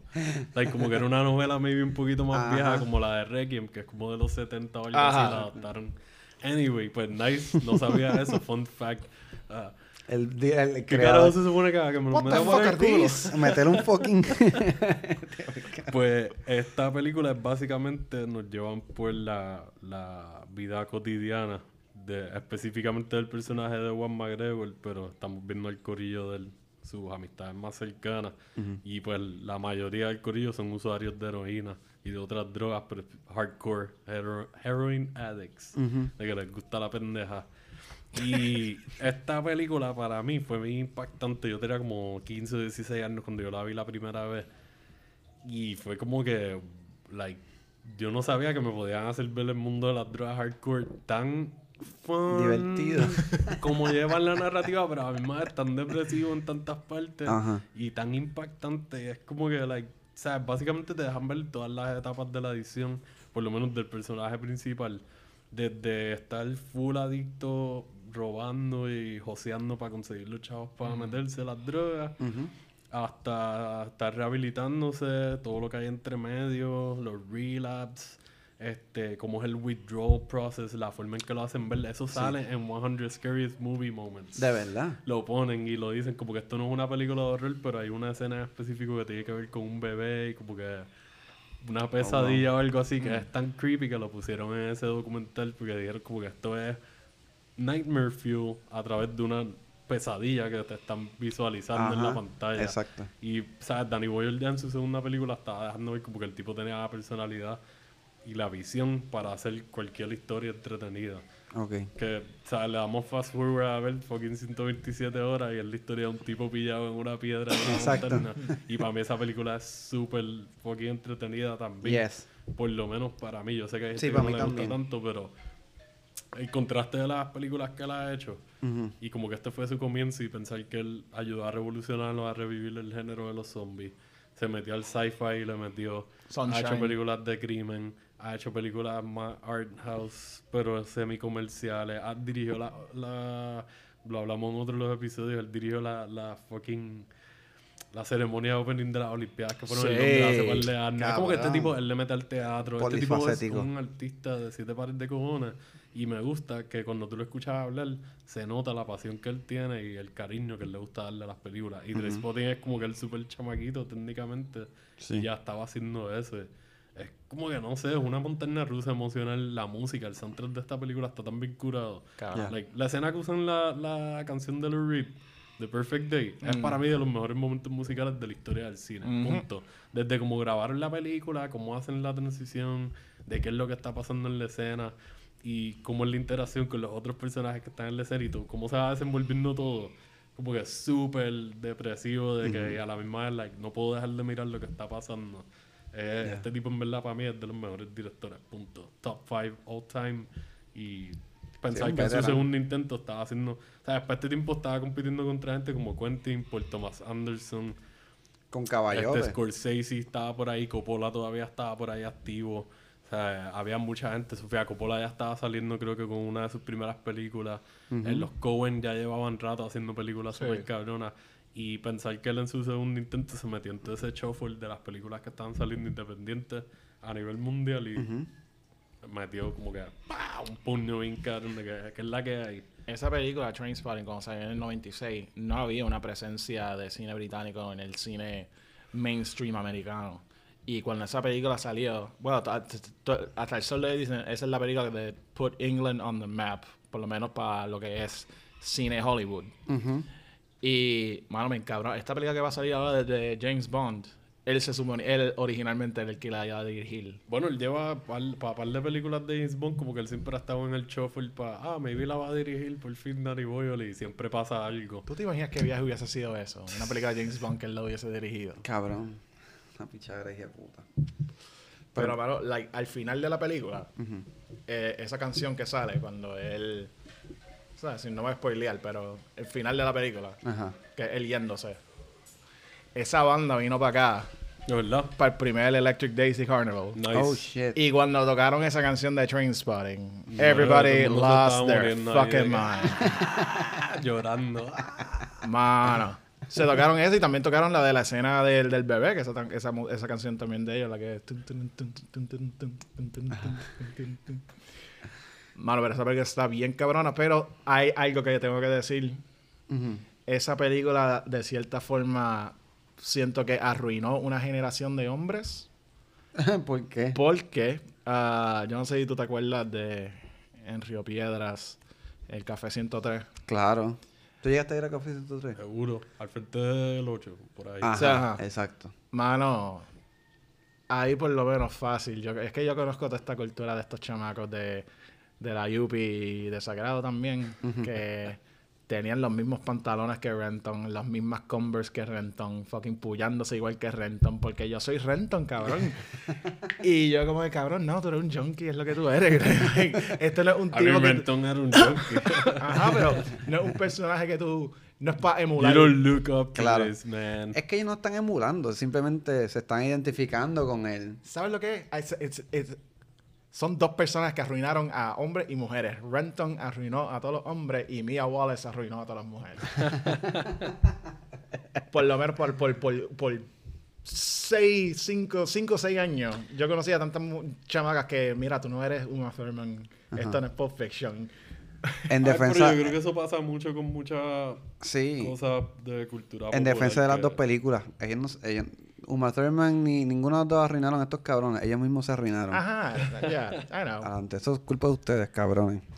Pero sí, te entiendo porque, like, por eso está el viaje de que me guste tanto cómo te enseñan la cotidianidad de estas personas que son adictos. Que en parte son funcionales, pero te enseñan cuando tienen sus deslices y, Mm. y sus momentos de ser mierdas de personas y ser egoísta. Y es como que no, yo necesito la cura. Y pasan unas cosas bien fuertes, te llevan a pensar muchas situaciones que pasan en esa película. Lo más probable nosotros conocemos a gente que han pasado por Claro. alguna de esas situaciones y hemos visto en las noticias cosas que han pasado. Que no voy a entrar en detalles por no dar spoilers porque son puntos bien impactantes de la historia. Claro. Y yo no sé la relación que ellos tienen como que de esta comunidad de que todos somos junkies, pero a la misma vez somos amistades desde chamaquitos. Ajá. Y tenemos esa conexión bien emocional de que somos hermanos. Básicamente crecimos juntos. Y, I don't know, es bien complicado porque te lo hacen ver todo como un hangueíto y qué sé yo, pero todas las implicaciones son malas. Sí. de todo. Y todo lo que te están dejando ver que son consecuencias de las acciones malas más insignificantes son cosas peores todavía. Es como que, man, drugs are not fun. Ah. Por lo menos esa es Por lo menos heroin, que, man. Son, aparentemente son divertidas, pero son súper dañinas. Como que por algo esta gente se la están metiendo. Ajá. Pero lo El tipo le dice Los a efectos mean, we're not son fucking stupid. We're, we're, we're, fucking stupid, but we're not that fucking stupid. y como que, really? I don't know, man. Pero también creo que el aspecto que más le gusta o que más sobresale de la película, además de la temática, es también como que el realismo mágico que tiene esa película. Sí. Mm. Sí. Que hay secuencias donde claramente lo que estás viendo no está pasando. Sí, es como que un aspecto bien surreal de que Mm. te están exagerando esta situación tanto de que tú la tienes que ver como el personaje se está sintiendo que está pasando. Ujú. Como que la escena, lo único que voy a decir, la escena del baño, esto es icónico en el cine. Ya, sí. Sin decir lo que es cuando lleguen a esta parte, si no han visto esta película. Y si la han visto, quiero que tengan el flashback completo de la escena del baño, lo repito. El toilet. Arnaldo, yo no sé si Eh, te es acuerdas. bien Tú, fuerte. tú fuiste para casa una vez y yo, y yo puse esa escena. Ajá. Y te estás como que ¡Fuck! Sí, eso será como una reacción legit.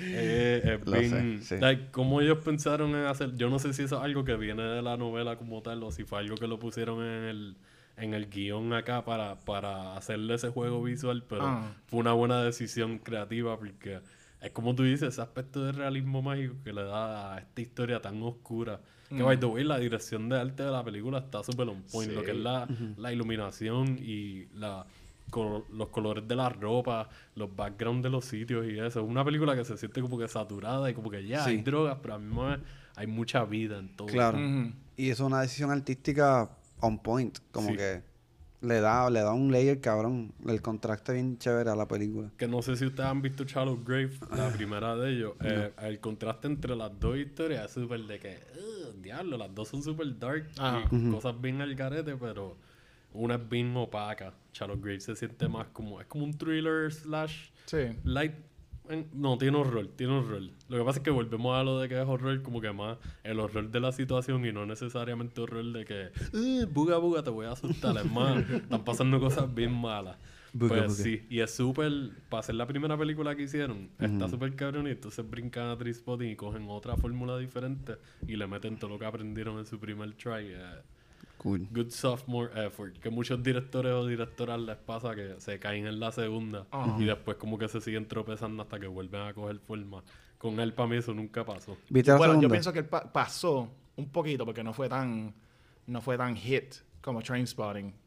Y fue inmediatamente de Trainspotting, so todo el mundo estaba como que, uh, la de La The de la- Beach. eh, de- de- no, primero salió la de Life Less Ordinary, que fue la primera que él hizo en Hollywood Ah, como verdad, tal. Que esa eh. película es un underdog de él, pero esa película está bien cabrona y ahí sí que está el realismo mágico y la fantasía de que es una historia de unos ángeles. Es como que Ok. eso es lo único que tienes que saber. Ah. Una historia de unos ángeles de Danny Boyle con amor y crimen mezclado. Duro. Super random. Después salió la de The Beach. The Beach para mí es que es una película que la gente la... Esto suena como un scapegoat. Y, oh, diablo. todo el más que lo entiende, pero yo creo que es un poquito... como que malinterpretada. Ok. Porque esa película está representando una generación y muchas de las personas están esperando yo creo que otro aspecto de esa generación. Y a mí me gustó lo que enseñaron porque ahí está esto de las culturas nómadas y de los Ah. globetrotters y la gente que le gusta mucho y estar hackeando y qué sé yo. Eso lleva mucho tiempo pasando y esta Eso- película te trató de coger esta cultura y enseñártela que se ha visto en otras historias, pero esto es una más in your face de lo que está pasando. Te está enseñando a alguien que está teniendo una crisis existencial y, y va, va, esta es la decisión que él tomó y pues te llevan en una aventura en un mundo que existe dentro del mundo que tú conoces. Ok. Que pues te dejan a ti la, la pregunta de esto, si esto pasará de verdad. Y sabes qué, lo más probable, si está lo de la isla de Jeffrey Epstein, el viaje ese. Exacto. Y aquí mismo se están mudando, gentrificando los gringos y los crypto bros y toda esta gente Bien cabrón. comprando los cantos bros. y eso. Bueno, cabrón, habría Eso que- pasa en otros países desde hace mucho tiempo y así mismo forman sus clubs y sus comunas. Porque también hay gente buena que lo hace, lo más probable. Claro, claro. Y pues, no sé, la gente tiene otras expectativas de esa historia. No es que sea una película perfecta, pero a mí me gusta mucho. Ya. Yo he estado expuesto a lo que son los hostales aquí. Ya. Y la gente que viene para acá y se queda en los hostales. Y cabrón, siempre me da flashbacks de The Beach. Siempre. Porque son estas personas que, ajá, están como que flotando por ahí. Y me acuerdo que en los, por lo menos en los 90 eso was a thing, que un montón de gente tirándose para Asia, para fucking explorar por ahí por Cambodia o lo que sea. Ya. Y... Pero no sé, esa película como que no, no, no, no me hace el mismo click que me hizo Trainspotting. No, y tiene, tiene realismo mágico y todo Sí, también. sí. Pero está cool. Esa película no está en ninguna plataforma, ¿verdad? Eh. Trainspotting, ahora mismo no recuerdo si está en alguna plataforma. ¿Pero Eh, estuvo en? Prime hace poco. La segunda está en Prime ahora mismo, si no me equivoco. Sí. Y, by the way, la segunda, la, mucha gente no le mierda de ella. Para mí la segunda está... A mí me encanta. A mí, a mí también. Es como que No la literalmente se pueden tirar el back to back de ver la primera, descansito, métete a la segunda. Son dos etapas bien diferentes y como que hacen unas conexiones muy buenas. Ok. Y es Danny Boyle más crisp todavía. Ah. Después de haber hecho un montón de cosas bien diferentes entre medio que Nice. le mete. La primera es más, es más sobre esto es lo que es cuando estamos haciendo esto. La segunda es, El Aftermath. es más, es como que ¿qué, qué, qué clase de 40-year-old serías tú? Si cuando, tú eres, si cuando en tu juventud estaba en Trainspotting. Volando en canto. ¿sabes? Las repercusiones que tiene el sobrevivir a ese mundo. Sí. Las secuelas son. Tienen que ser difícil con cojones. Yo la vi como que, recomendada las dos. yo la vi como que dos veces cuando estaba en Fine Arts. ¿De verdad? Ah. ¿Las dos? Ajá, porque vino para Fine Arts y todo. Exacto. Pues mi último pick, nos vamos para Argentina. Y yo vi esta película, yo creo que la vi cuando salió. Y no tenía intenciones de verla de nuevo. Pero por suerte, la encontré también en YouTube y está completa. Ah. Y es Relatos Salvajes. Ah, está en YouTube completa. Está en YouTube Nice. completa. Eso yo la vi en el cine, mano. Está. Esto básicamente. Los argentinos están cabrones. Como estábamos hablando ahorita, que los latinos tenemos como esta vena cómica Ajá. y este ritmo bien cabrón. Yo pienso que los argentinos tienen una comedia bien particular y Sí, sí, son sí. bien rápidos. Sí, yo he visto un par de comedias de allá que me gustan mucho. Que se me han quedado. Y viejas y más nuevas. Bueno, y o sea, tú y yo conocemos a Nico y nosotros pensamos, Nico es una persona bien graciosa, que así fue nuestro jefe. Y, y esta película demuestra el, el sentido del humor negro que tienen los argentinos, porque yo creo que son bastante negros. Ajá. Relato Salvaje es una antología de seis cortos Mm. que básicamente trata o explora el comportamiento humano cuando está en la catarsis, cuando no la está pasando bien y llega un punto que tú dices, ya no aguanto más esta mierda, esto no va a poder ser. Esta mierda se jodió.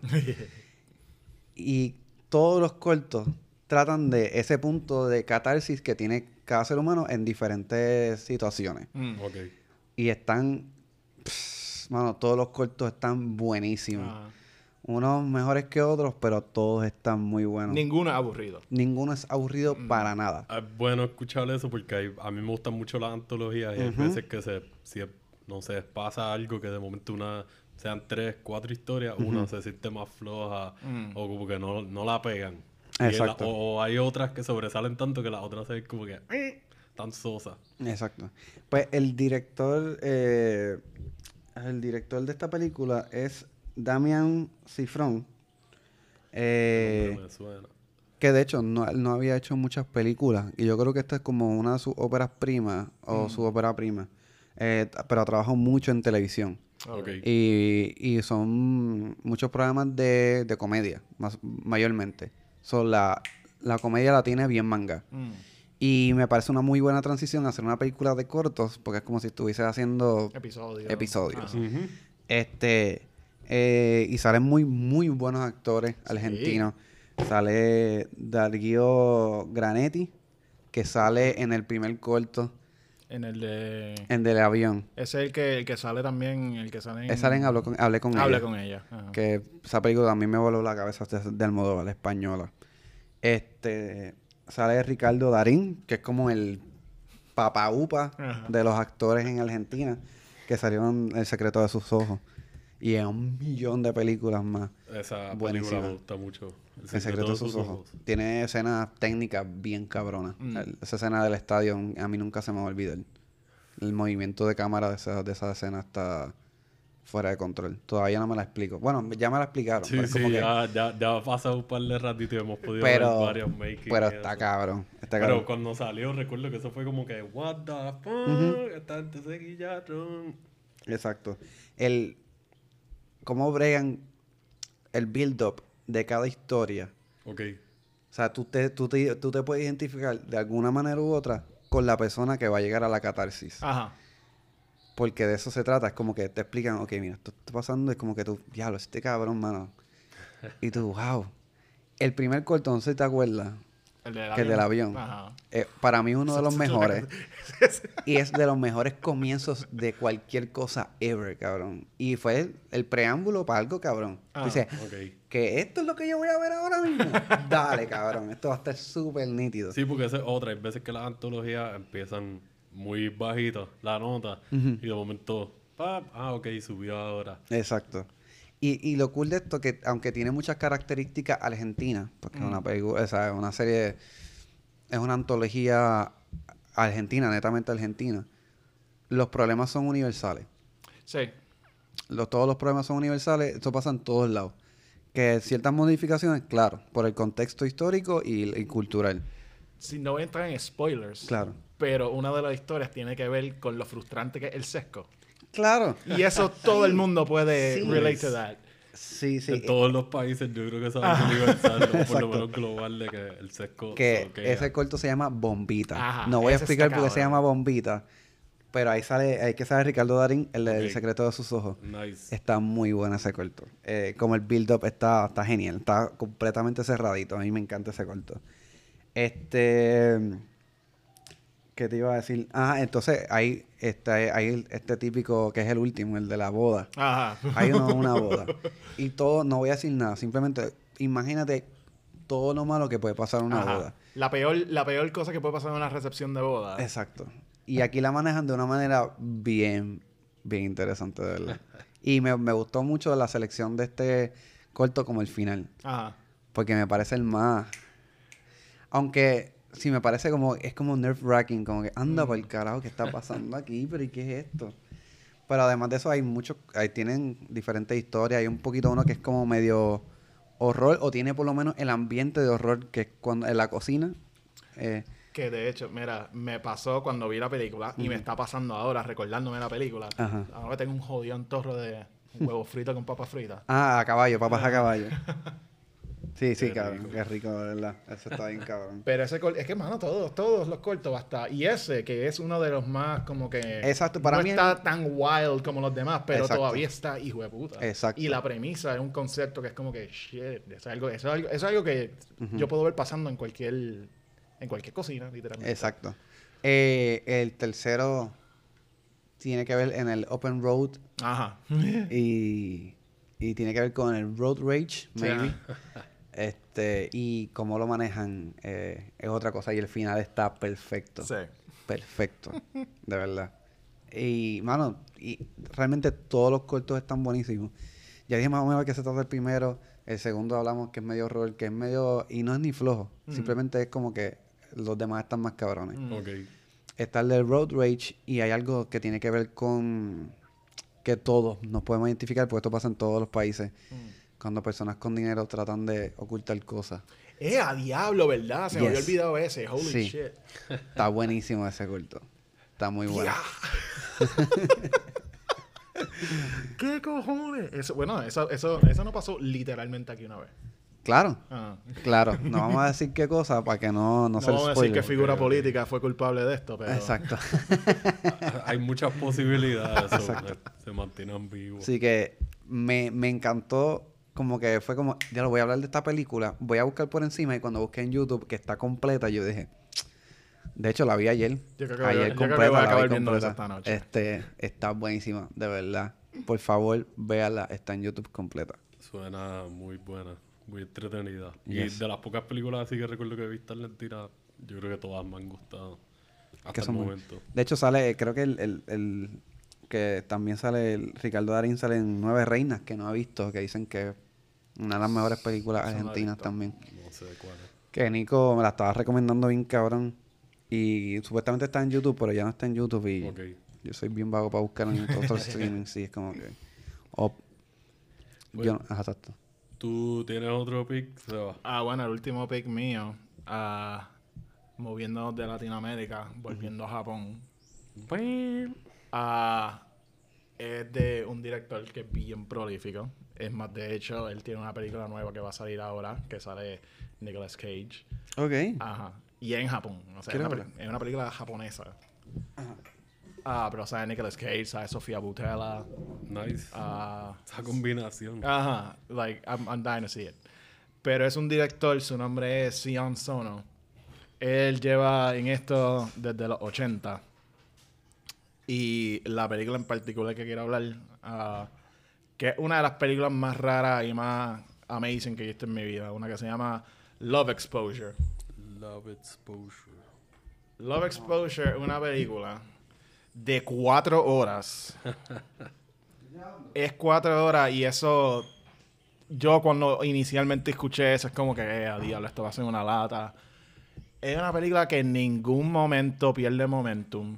En ningún momento es aburrida. Y cuando ves la película es como que, ah, la única manera para contar esta historia es en cuatro horas. Ok. Ah, en- Eso makes sense. No se siente como que la estiraron demasiado Ajá. o como que tiene mucha grasa ni nada. La historia actually funciona cuatro horas. Y es para pa, pa el runtime que tiene, la película es super lean. Y es. Es que es, es- es- tiene que ver con relaciones entre personas. Que es tan complicada a un nivel de que, diablo, mano, ¿cómo va a acabar esto? Y te tienes, ti- tienes que tirarte el runtime. You need the closure. Ajá. Y es una película que entiendo que hay aspectos que pueden ser problemáticos ahora. Porque uno de los aspectos principales de la película es la fotografía de panties de mujeres. Yeah. Ah, sí, eso. Super creepy. Ajá. Ah, but, you know, Japón al fin. Ah, y tiene que... Hay tantos elementos, tiene que ver con el cristianismo, lo que es el cristiano en Japón. Ah, es bien cómica. El villano, la villana de la película, es, para mí está up there con Sí. de los mejores villanos que ha, ha tenido el cine. Y es una película que, que te está tirando tantos conceptos y es tan al garete, pero en ningún momento, o sea, pierde la forma. And you buy everything. Y el personaje principal, like, tú quieres ver a este chamaquito fucking succeed en lo que está haciendo. Ah, y lo que está haciendo es completamente weird. Y la, o sea, hay un, poqui- hay un poquito, no incesto, pero esa mierda de que, like, oh, I'm in love with my stepsister, shit like that. Ok. Y es una película que eh, diría que la- eh, tiene una energía bien punk rock. Ok. Es bien punk rock. Se tira esto, estas líneas, like, sin contexto te voy a tirar un quote. Uno de los personajes principales, like, Jesus, you are the best and most talented man in the world after Kurt Cobain. wow. Ajá. Y bueno. es una película que eh, tiene un sentido de humor tan raro y tan específico, pero you get it. Y, bueno, amazing. El hecho, el hecho de que una película de cuatro horas y se siente, tú no sientes las cuatro horas. De verdad.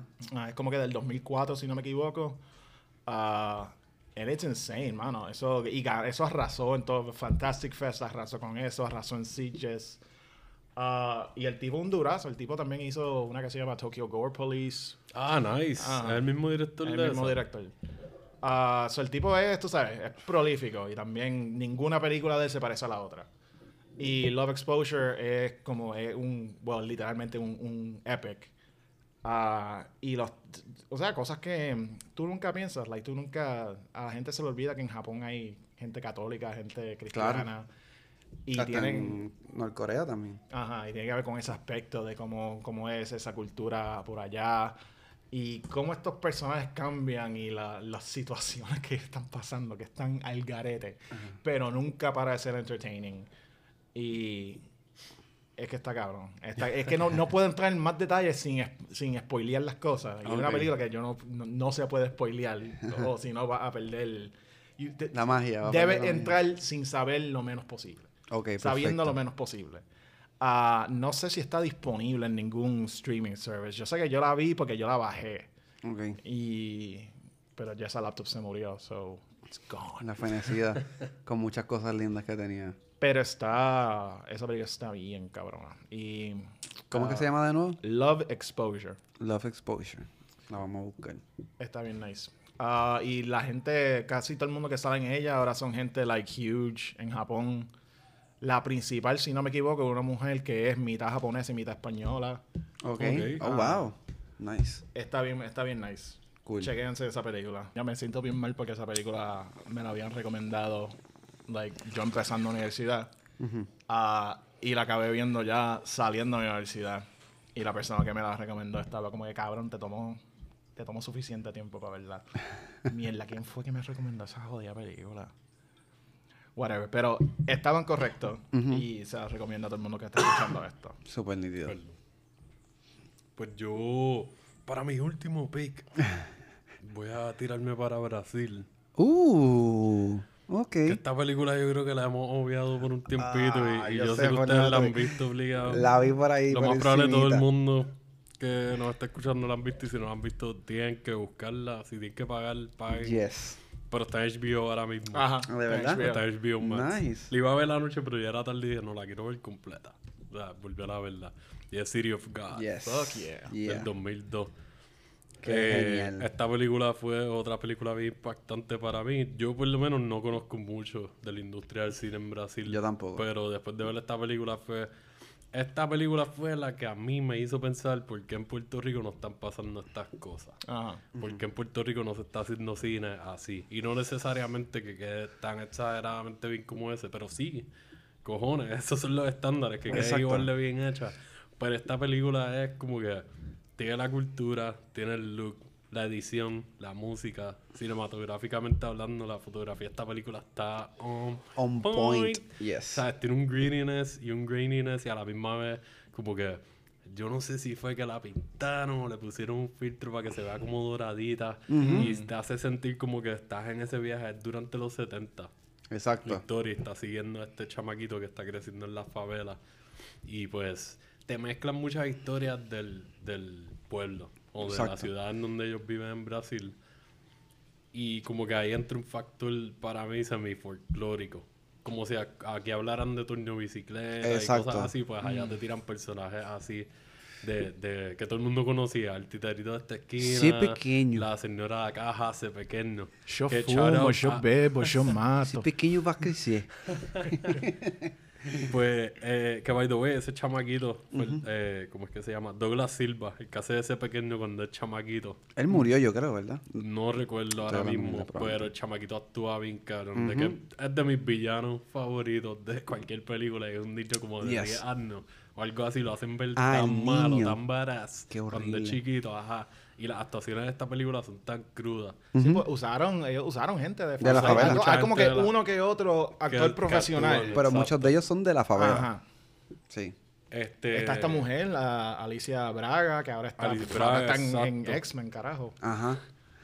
Este, y pues es codirigida por Fernando Me- Meirelles y Katia Lund, que ellos como que parece que han, han colaborado en un par de proyectos juntos, pero fueron un combo para mí aquí perfecto. Perfecto. La combinación de ellos dos, la visión que trajeron fue otra cosa. La escribió Braulio, ¿cómo es? Braulio Mantovani. Mantovani.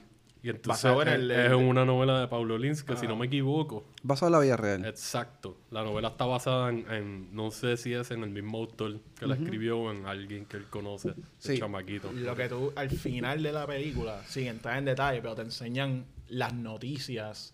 Y hay una entrevista en particular que pasa en la Que te película. enseñan el footage. y tú ves Acho. la entrevista Sí. actual que pasó. Y es como que esta mierda es de verdad. Esta gente se guillaron de Sí. verdad. Esta película tiene tantas cosas porque tiene ese factor semi-folclórico, tiene el aspecto cultural de que te enseñan desde aspectos religiosos hasta cómo eran las diferencias sociales dentro de una sociedad bien baja.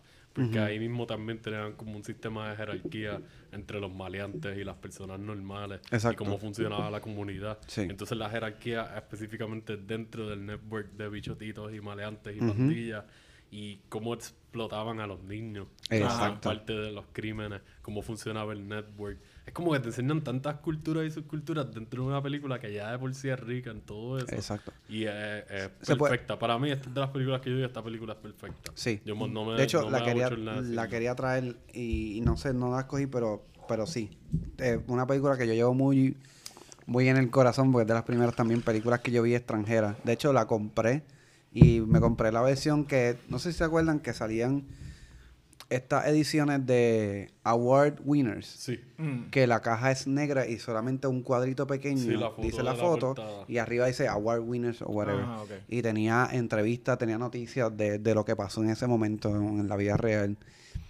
Y esta se puede decir que es un coming of age. Sí, es un coming of age. Eh, Te tiran como de- dos layers diferentes de coming of age, pero La- pero es más importante el de como que el chamaco en teenager a, Ujú. a, comillas, convertirse en un hombre. las transiciones de época. Cositas como...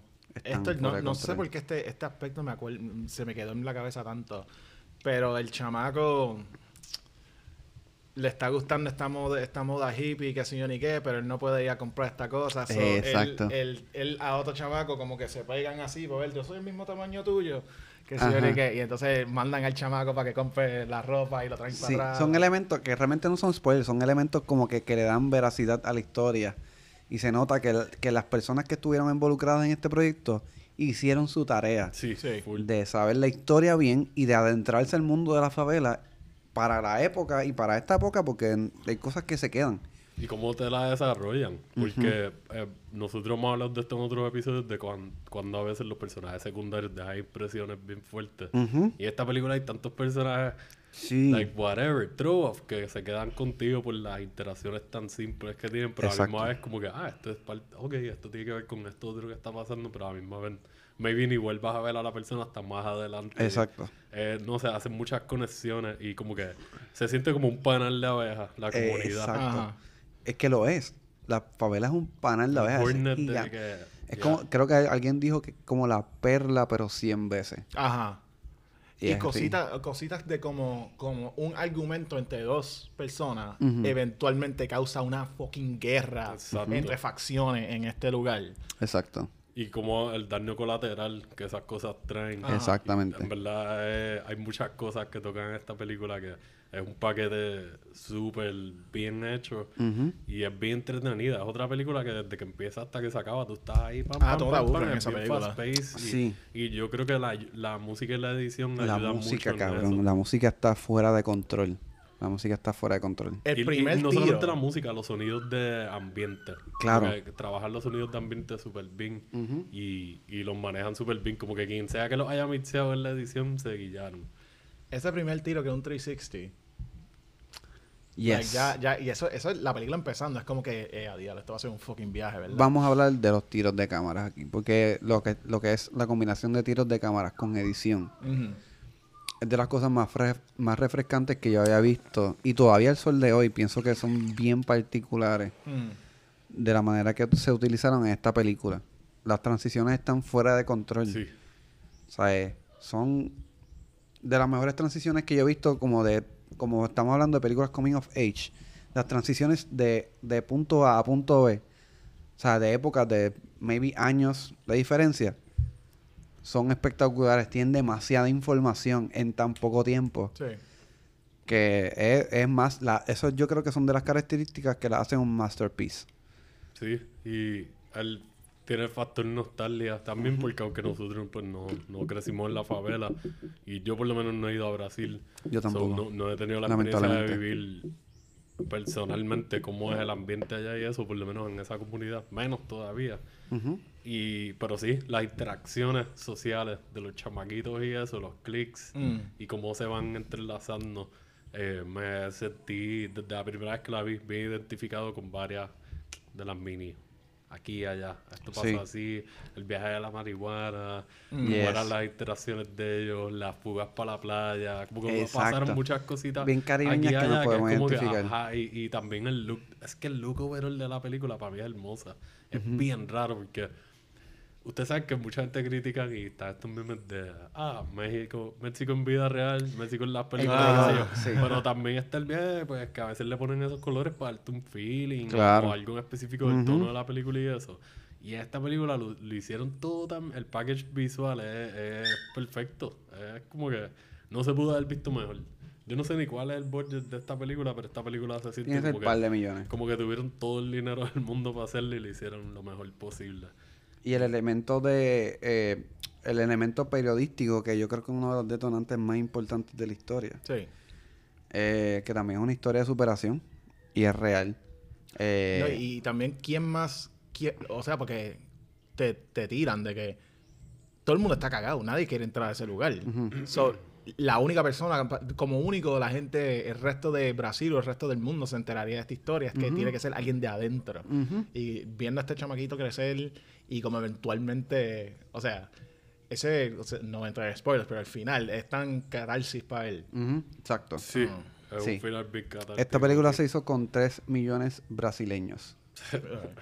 Que ¿Cuál es, cuál, es, cuál, cuál- cuál es la...? La conversión, no sé. No, no, no, ¿cuál es la moneda ya? Eh, eh, dice BRL. El que sepa, La que es- currency de Brasil. Exacto. Tenemos un crypto bro, brosis escuchándonos nos tiran. exacto.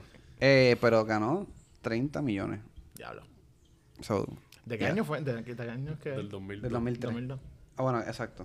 El Ah, lo más probable fue que el 2002 opening, estuvo en festivales el opening. y eso, y el 2003 fue más... eh, bueno, el opening en USA fue el 2003. Probablemente ya estaba corriendo en el 2002. Ajá, sí. Y sí. en esta película la festivales. cogió Miramax, so ellos la estaban chopeando Exacto. por ahí obligados para los Full. awards y eso.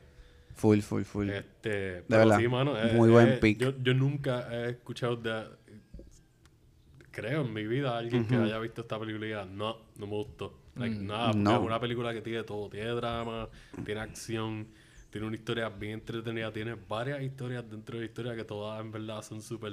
Like, wow, diablo, esto todo está pasando aquí. Es como si te cogieran una novela y te la mezclaran con una película de crimen bien cabrón y te, te hicieran un concentrado de todo lo que pasaría en muchos de los capítulos de la novela, pero mejor trabajado y no cheesy ni corny. En una historia de como dos horas, dos horas y pico. Y todo funciona. Hay muchísimos personajes. Es casi es Demasiado. un ensemble, pero hay tanta gente que no son ni actores o actrices profesionales que es como que un ensemble de gente y ya. Exacto. De verdad, muy fucking buen pick. Es una de mis películas favoritas overall, yo creo, de la vida. So, yeah. Y sí, me fijé los otros días que está en HBO Max. La tengo pendiente. ¿No la has visto? Sí, yo la he visto mil veces, pero... Ah, pues Sí, vamos a verla. Esas películas que yo la puedo ver cuando sea, la parte que sea, la, ah, mira, están dando City of God, déjame verla. Puñeta, me está una excusa muy buena para verla de nuevo, puñeta. Esa es la que lo voy a ver de nuevo. El que no le gusta, en verdad, se puede caer en su vida. No embuste.